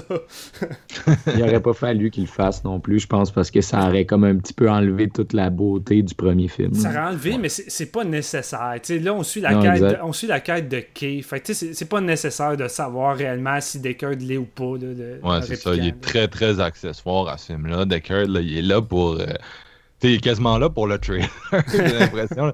Dans le sens que, tu sais, le, le- le- ça aurait pu être quelqu'un d'autre qui aurait été le, le père dans cette histoire-là, puis ça, ça serait revenu au même. Là. Ouais. En fait, c'est surtout que ça rattache peut-être juste de quoi d'émotionnel vu qu'on a, on a un attachement au premier film. Tu sais, C'est peut-être juste ça Ouais, le c'est but en ça. tant que tel. Ouais, Non, puis en même ça, temps, ça fonctionne aussi. Ouais. Là, il a juste la, la- la scène de qui, comment ils introduisent euh, Deckard, justement, dans l'espèce de, de, de- de casino avec Elvis, puis tout en hologramme. Hey, cette scène-là, moi, elle me faisait triper bien raide. Là, avec, euh, justement, il, il- commence avec une espèce d'échange euh, d'armes à feu, puis tout. Puis là, à un moment donné, tout arrête, puis Ah, on va-tu prendre un drink? Ah, on va prendre un drink. Puis là, ils s'en vont s'asseoir, puis je suis comme, aïe, c'est juste du génie, qu'est-ce qui vient de se passer comme introduction. là? Ça fait deux heures qu'on se dit, voyons, euh, Ford, il est où? Est, c'est un caméo, tu sais? Puis là, ça explose, puis let's go, on se tire dessus en arrière des banquettes, puis pendant qu'il y a genre trois, quatre artistes en, en alternance, en, en hologramme qui chantent des tunes, je suis comme, ouais, c'est donc bien éclaté comme scène, tu sais. Puis ça, j'ai vraiment trippé justement parce que c'est une des, des, des passes du film que côté photographie puis tout, puis euh, comme je parlais les chaleurs tantôt, là, tu sais, le Las Vegas, vraiment, c'est c'est une des passes les plus belles du film. Puis euh, je pense que ça l'introduit Harrison Ford de, de bien belle façon, mettons. Non, c'est clair. Puis comme tu- l'ancien Los Angeles en général, là, qui a comme été euh, détruit par une, une bombe, si j'ai bien compris. là, le- Je Ouais. m'excuse, Ouais. je l'ai vu en anglais, pas sous-titré. fait que c'était- honnêtement, c'était pas le meilleur film. Les personnages marmonnaient beaucoup, puis le- la, la prise de son, on dirait que c'était pas nécessairement super important que ce soit, que les paroles soient super claires. Fait que s'il y a, il y a des bouts que j'ai échappé, là, puis j'étais comme fuck, là. A- Ah, mais c'était du sport pareil, là. C'était du- euh, C'était c'était pas le plus facile à, à catcher en, euh, sans sous-titres, mettons. Mais tu en même temps, ça. c'est un film euh, qui mise beaucoup sur son visuel. Tu sais, le langage est très, euh, est très euh, passé par les images. Fait que tu sais, c'est sûr que. Euh, tu sais, sur, sur 2h40, là, il n'y a, pas tant de dialogue dans le film non plus. là. Ouais, mais quand. Tu sais, il y a plusieurs personnages secondaires qui arrivent, il y a quand même de l'exposition qui est Ouais. importante. Tout le monde est comme. Tout le monde parle de son passé dans ce film-là. là, puis, Ouais. euh, Je pense que c'est- c'est une des choses qui me manquait justement. Euh, quand je vais voir des gros films au cinéma, souvent tout se déroule vite. Et là, le fait que ça soit lent, qu'on prend vraiment le temps d'installer des personnages, de raconter leur histoire, euh, est-ce que ça fait du bien? Parce que, tu sais, le cœur du cinéma, c'est quand même ça aussi, c'est d'avoir des personnages, d'apprendre à les connaître, d'apprendre à découvrir un univers, puis de, de pas juste tout balancer action après action au risque de- de- d'avoir peur que le public s'emmerde. Puis chapeau, c'est quand même un gros risque d'avoir sorti un film comme ça euh, cette année. Puis comme je l'ai dit, il y a plusieurs films cette année que les studios ont pris des risques. Puis je sais pas, moi je trouve que c'est une des meilleures années qu'on a eu de cinéma euh, dans les années 2010 et plus. là. Et euh, je suis vraiment satisfait. Puis j'en profite, j'en profite à fond parce que j'ai l'impression que 2018 risque d'être différent avec les résultats box-office de tous ces films-là. Ouais, je suis, ben, je suis curieux de voir. On verra, on verra rendu là. Ouais. Mais effectivement, tu as raison. Moi, je, les, les- je sais qu'il y a eu des, des commentaires négatifs, des analyses négatives sur l'été euh, 2017 à cause du, du box-office, surtout des résultats des films. Mais je trouve que quand on s'arrête, on regarde ce qu'on a eu. Oui, il y a eu des, des grosses franchises, mais la plupart ont floppé. Mais on a eu énormément de films vraiment euh, travaillé puis intéressant. Moi, j'ai été vraiment satisfait. Euh, Baby Driver, c'était pas, c'était pas, j'ai pas trippé, mais tu sais, ça reste que c'était une grosse sortie. On a eu Dunkirk, le, le troisième volet de Planet of the Apes, qui mm-hmm. était vraiment bon. Donc Hollywood a quand même, avait quand même vraiment des, des, des super trucs à nous proposer cette année. Puis... On va jamais suffisamment parler, mais Mother, ça reste un gros exemple de cette année. Non, c'est ça. Puis même Hit, que lui non plus, j'ai pas trippé. Blade Runner, tu sais, ça reste qu'il y, a eu, il y a eu de la prise de risque qui s'est faite cette année. Euh, au mois de mars aussi, on avait eu Ghost in the Shell, on avait eu, tu sais, il, y avait vraiment du cinéma intéressant. malheureusement, le public n'a pas été au rendez-vous, mais je, moi, j'ai quand même l'impression qu'il y, a eu une amélioration par rapport aux années précédentes. Euh, donc, votre note de, Blade Runner 2049, ce serait quoi? Euh, ben, moi, je vais y aller avec un 4.5 sur 5. Euh, puis j'y retourne sûrement ce week-end aussi le voir. J'ai vraiment trippé. Puis je veux, je veux avoir un deuxième visionnement en salle pour vraiment me, savoir si je peux y donner un 5 sur 5 dans le fond. C'est ça que je veux dire. Je veux pas y donner tout de suite, mais honnêtement, je suis pas loin. Puis j'ai dit, oh, moi, il a donné un 4.5, m'attendre de le voir une autre fois, puis c'est sûr qu'avant qu'il sorte euh, du cinéma, j'y retourne. Toi, Steven? Euh, j'hésite beaucoup entre le 4 et le 4.5 sur 5 parce que, en même temps, euh, je m'attendais pas forcément à ce que le film surpasse le premier film, puis c'est une chose impossible, puis le but est pas forcément qu'une suite surpasse le premier, qu'elle m'amène ailleurs, dans d'autres directions, ou que à fasse une expansion de ce qui a été fait. Puis, tu sais, Blade Runner, c'est ça qu'il a fait. Il a, fait une expansion de l'univers et des thèmes. Et sérieux, déjà, d'arriver à faire un, film de cette qualité après plusieurs années, puis avec toutes les mauvaises suites puis reboots qu'on a eu, euh, ça tient du miracle, honnêtement. Et il y a quand même deux, trois points, comme je disais, qui m'avaient un peu gêné. Les, méchants, même si finalement, après, qu'est-ce que tu m'as dit, Marc-Antoine, les méchants sont un peu moins nécessaires dans ce film-là, sont plus secondaires. Euh, peut-être ça va moins me déranger durant mon deuxième visionnement, ça va peut-être faire monter ma note. Puis le petit côté un petit peu trop euh, explicatif par moment, je crois qu'on nous explique un, peu trop tout. Euh, ça, ça m'a un peu gêné, mais le reste pour moi, c'est vraiment du haut calibre. Puis comme tu l'as dit, cette année, c'est pas mal le plus beau film visuellement que vous allez voir au cinéma. Puis que vous soyez fan ou que vous soyez fan ou pas de, Blade Runner, je pense que c'est quand même une expérience à aller voir en IMAX en salle. je, non, je pense pas qu'on va avoir une autre claque comme ça visuellement euh, dans les prochaines années. Puis tu sais, je dis ça, puis je pensais que ça allait être comme ça avec euh, Mad Max Fury Road. Je me disais, c'est clair qu'on n'aura rien d'autre depuis. Puis euh, pour moi, Blade Runner, en termes de claque visuelle, ben, c'est du même calibre que Mad Max Fury Road. Ben, je te dirais en termes de visuel, on a quand même souvent des, de très belles surprises. Oh puis.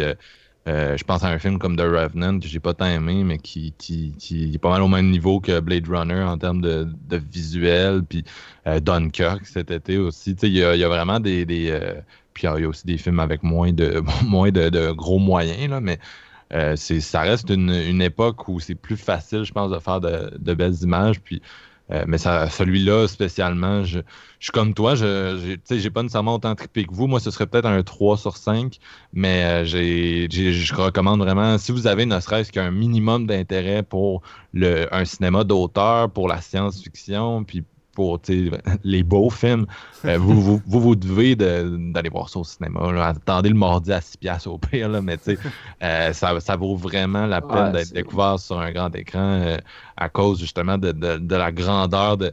C'est du cinéma-cinéma. C'est des espèces de plans huge des fois là, avec des, des, environnements vraiment énormes. Puis voir ça chez soi, ce sera pas pareil. Moi, je vais, je vais probablement attendre malheureusement pour mon deuxième visionnement d'être chez moi. Mais je pense qu'il va en avoir un deuxième pour me, me resituer par rapport au film. Mais ouais, un 3 pour l'instant. Puis le, travail sur les silhouettes, là, juste les moments. on a beau dire, ouais, euh, c'est deux heures de Ryan Gosling qui marche. mais qu'est-ce que c'est le fun de regarder Ryan Gosling marcher pendant deux heures. à un moment donné, il marche de, ben, ce plan-là, on l'a vu dans l'annonce, mais un camion à vapeur qui passe avec la neige, puis tu vois juste son ombre avec son manteau, qui, son collet qui recouvre. Là, puis la, noirceur, comment c'est euh, utilisé dans le film avec les jeux de lumière. Et my God, que c'est du bonbon. L'éclairage de la dernière scène, encore une fois, là, je sais que Marc t'en avait parlé, mais honnêtement, là, je crois, j'en croyais pas mes yeux. J'étais comme, qu'est-ce qui se passe avec au pied du gros, gros barrage, tout ça, je capotais bien raide. c'est trop beau. Ouais, j'exagère pas, c'était une des plus belles scènes que j'ai vues de ma vie. Euh. Puis comme tu dis, Roger Deakins, je pense que c'est 14, 15e nomination aux Oscars, ce que ça va être, parce que c'est sûr qu'il va en avoir une pour le film. Puis il a jamais gagné. Donc je pense que ce serait. Ce serait ça serait le temps hein, qu'il ramasse. All right. Aviez-vous des choses que vous vouliez ajouter sur le film? Allez le voir. Donc, euh, on, va se laisser pour cette semaine. Euh, on va terminer ça en musique. Puis, euh, j'ai décidé de prendre une tune qui, me fait penser à, ce nouveau Blade Runner, c'est-à-dire. c'est un, projet en fait sur lequel Sufjan Stevens a travaillé, puis c'est un, de mes, un de mes musiciens préférés. donc c'est un album qui est consacré au cosmos, puis il a fait ça avec Bryce Dessner, Nico Mully et James McAllister. Euh, la tune s'appelle Saturn, puis vous allez voir, il y, a un bon mood cosmos. Euh, donc, je, vous recommande beaucoup euh, l'album. Puis, en fait, si vous aimez le, la voix, vous irez donner une chance au, stock de, de si vous ne le connaissez pas. Donc, on se revoit bientôt pour un, épisode, un épisode que Steven a bien hâte de faire encore une fois. vous, allez, vous allez voir ça sous peu.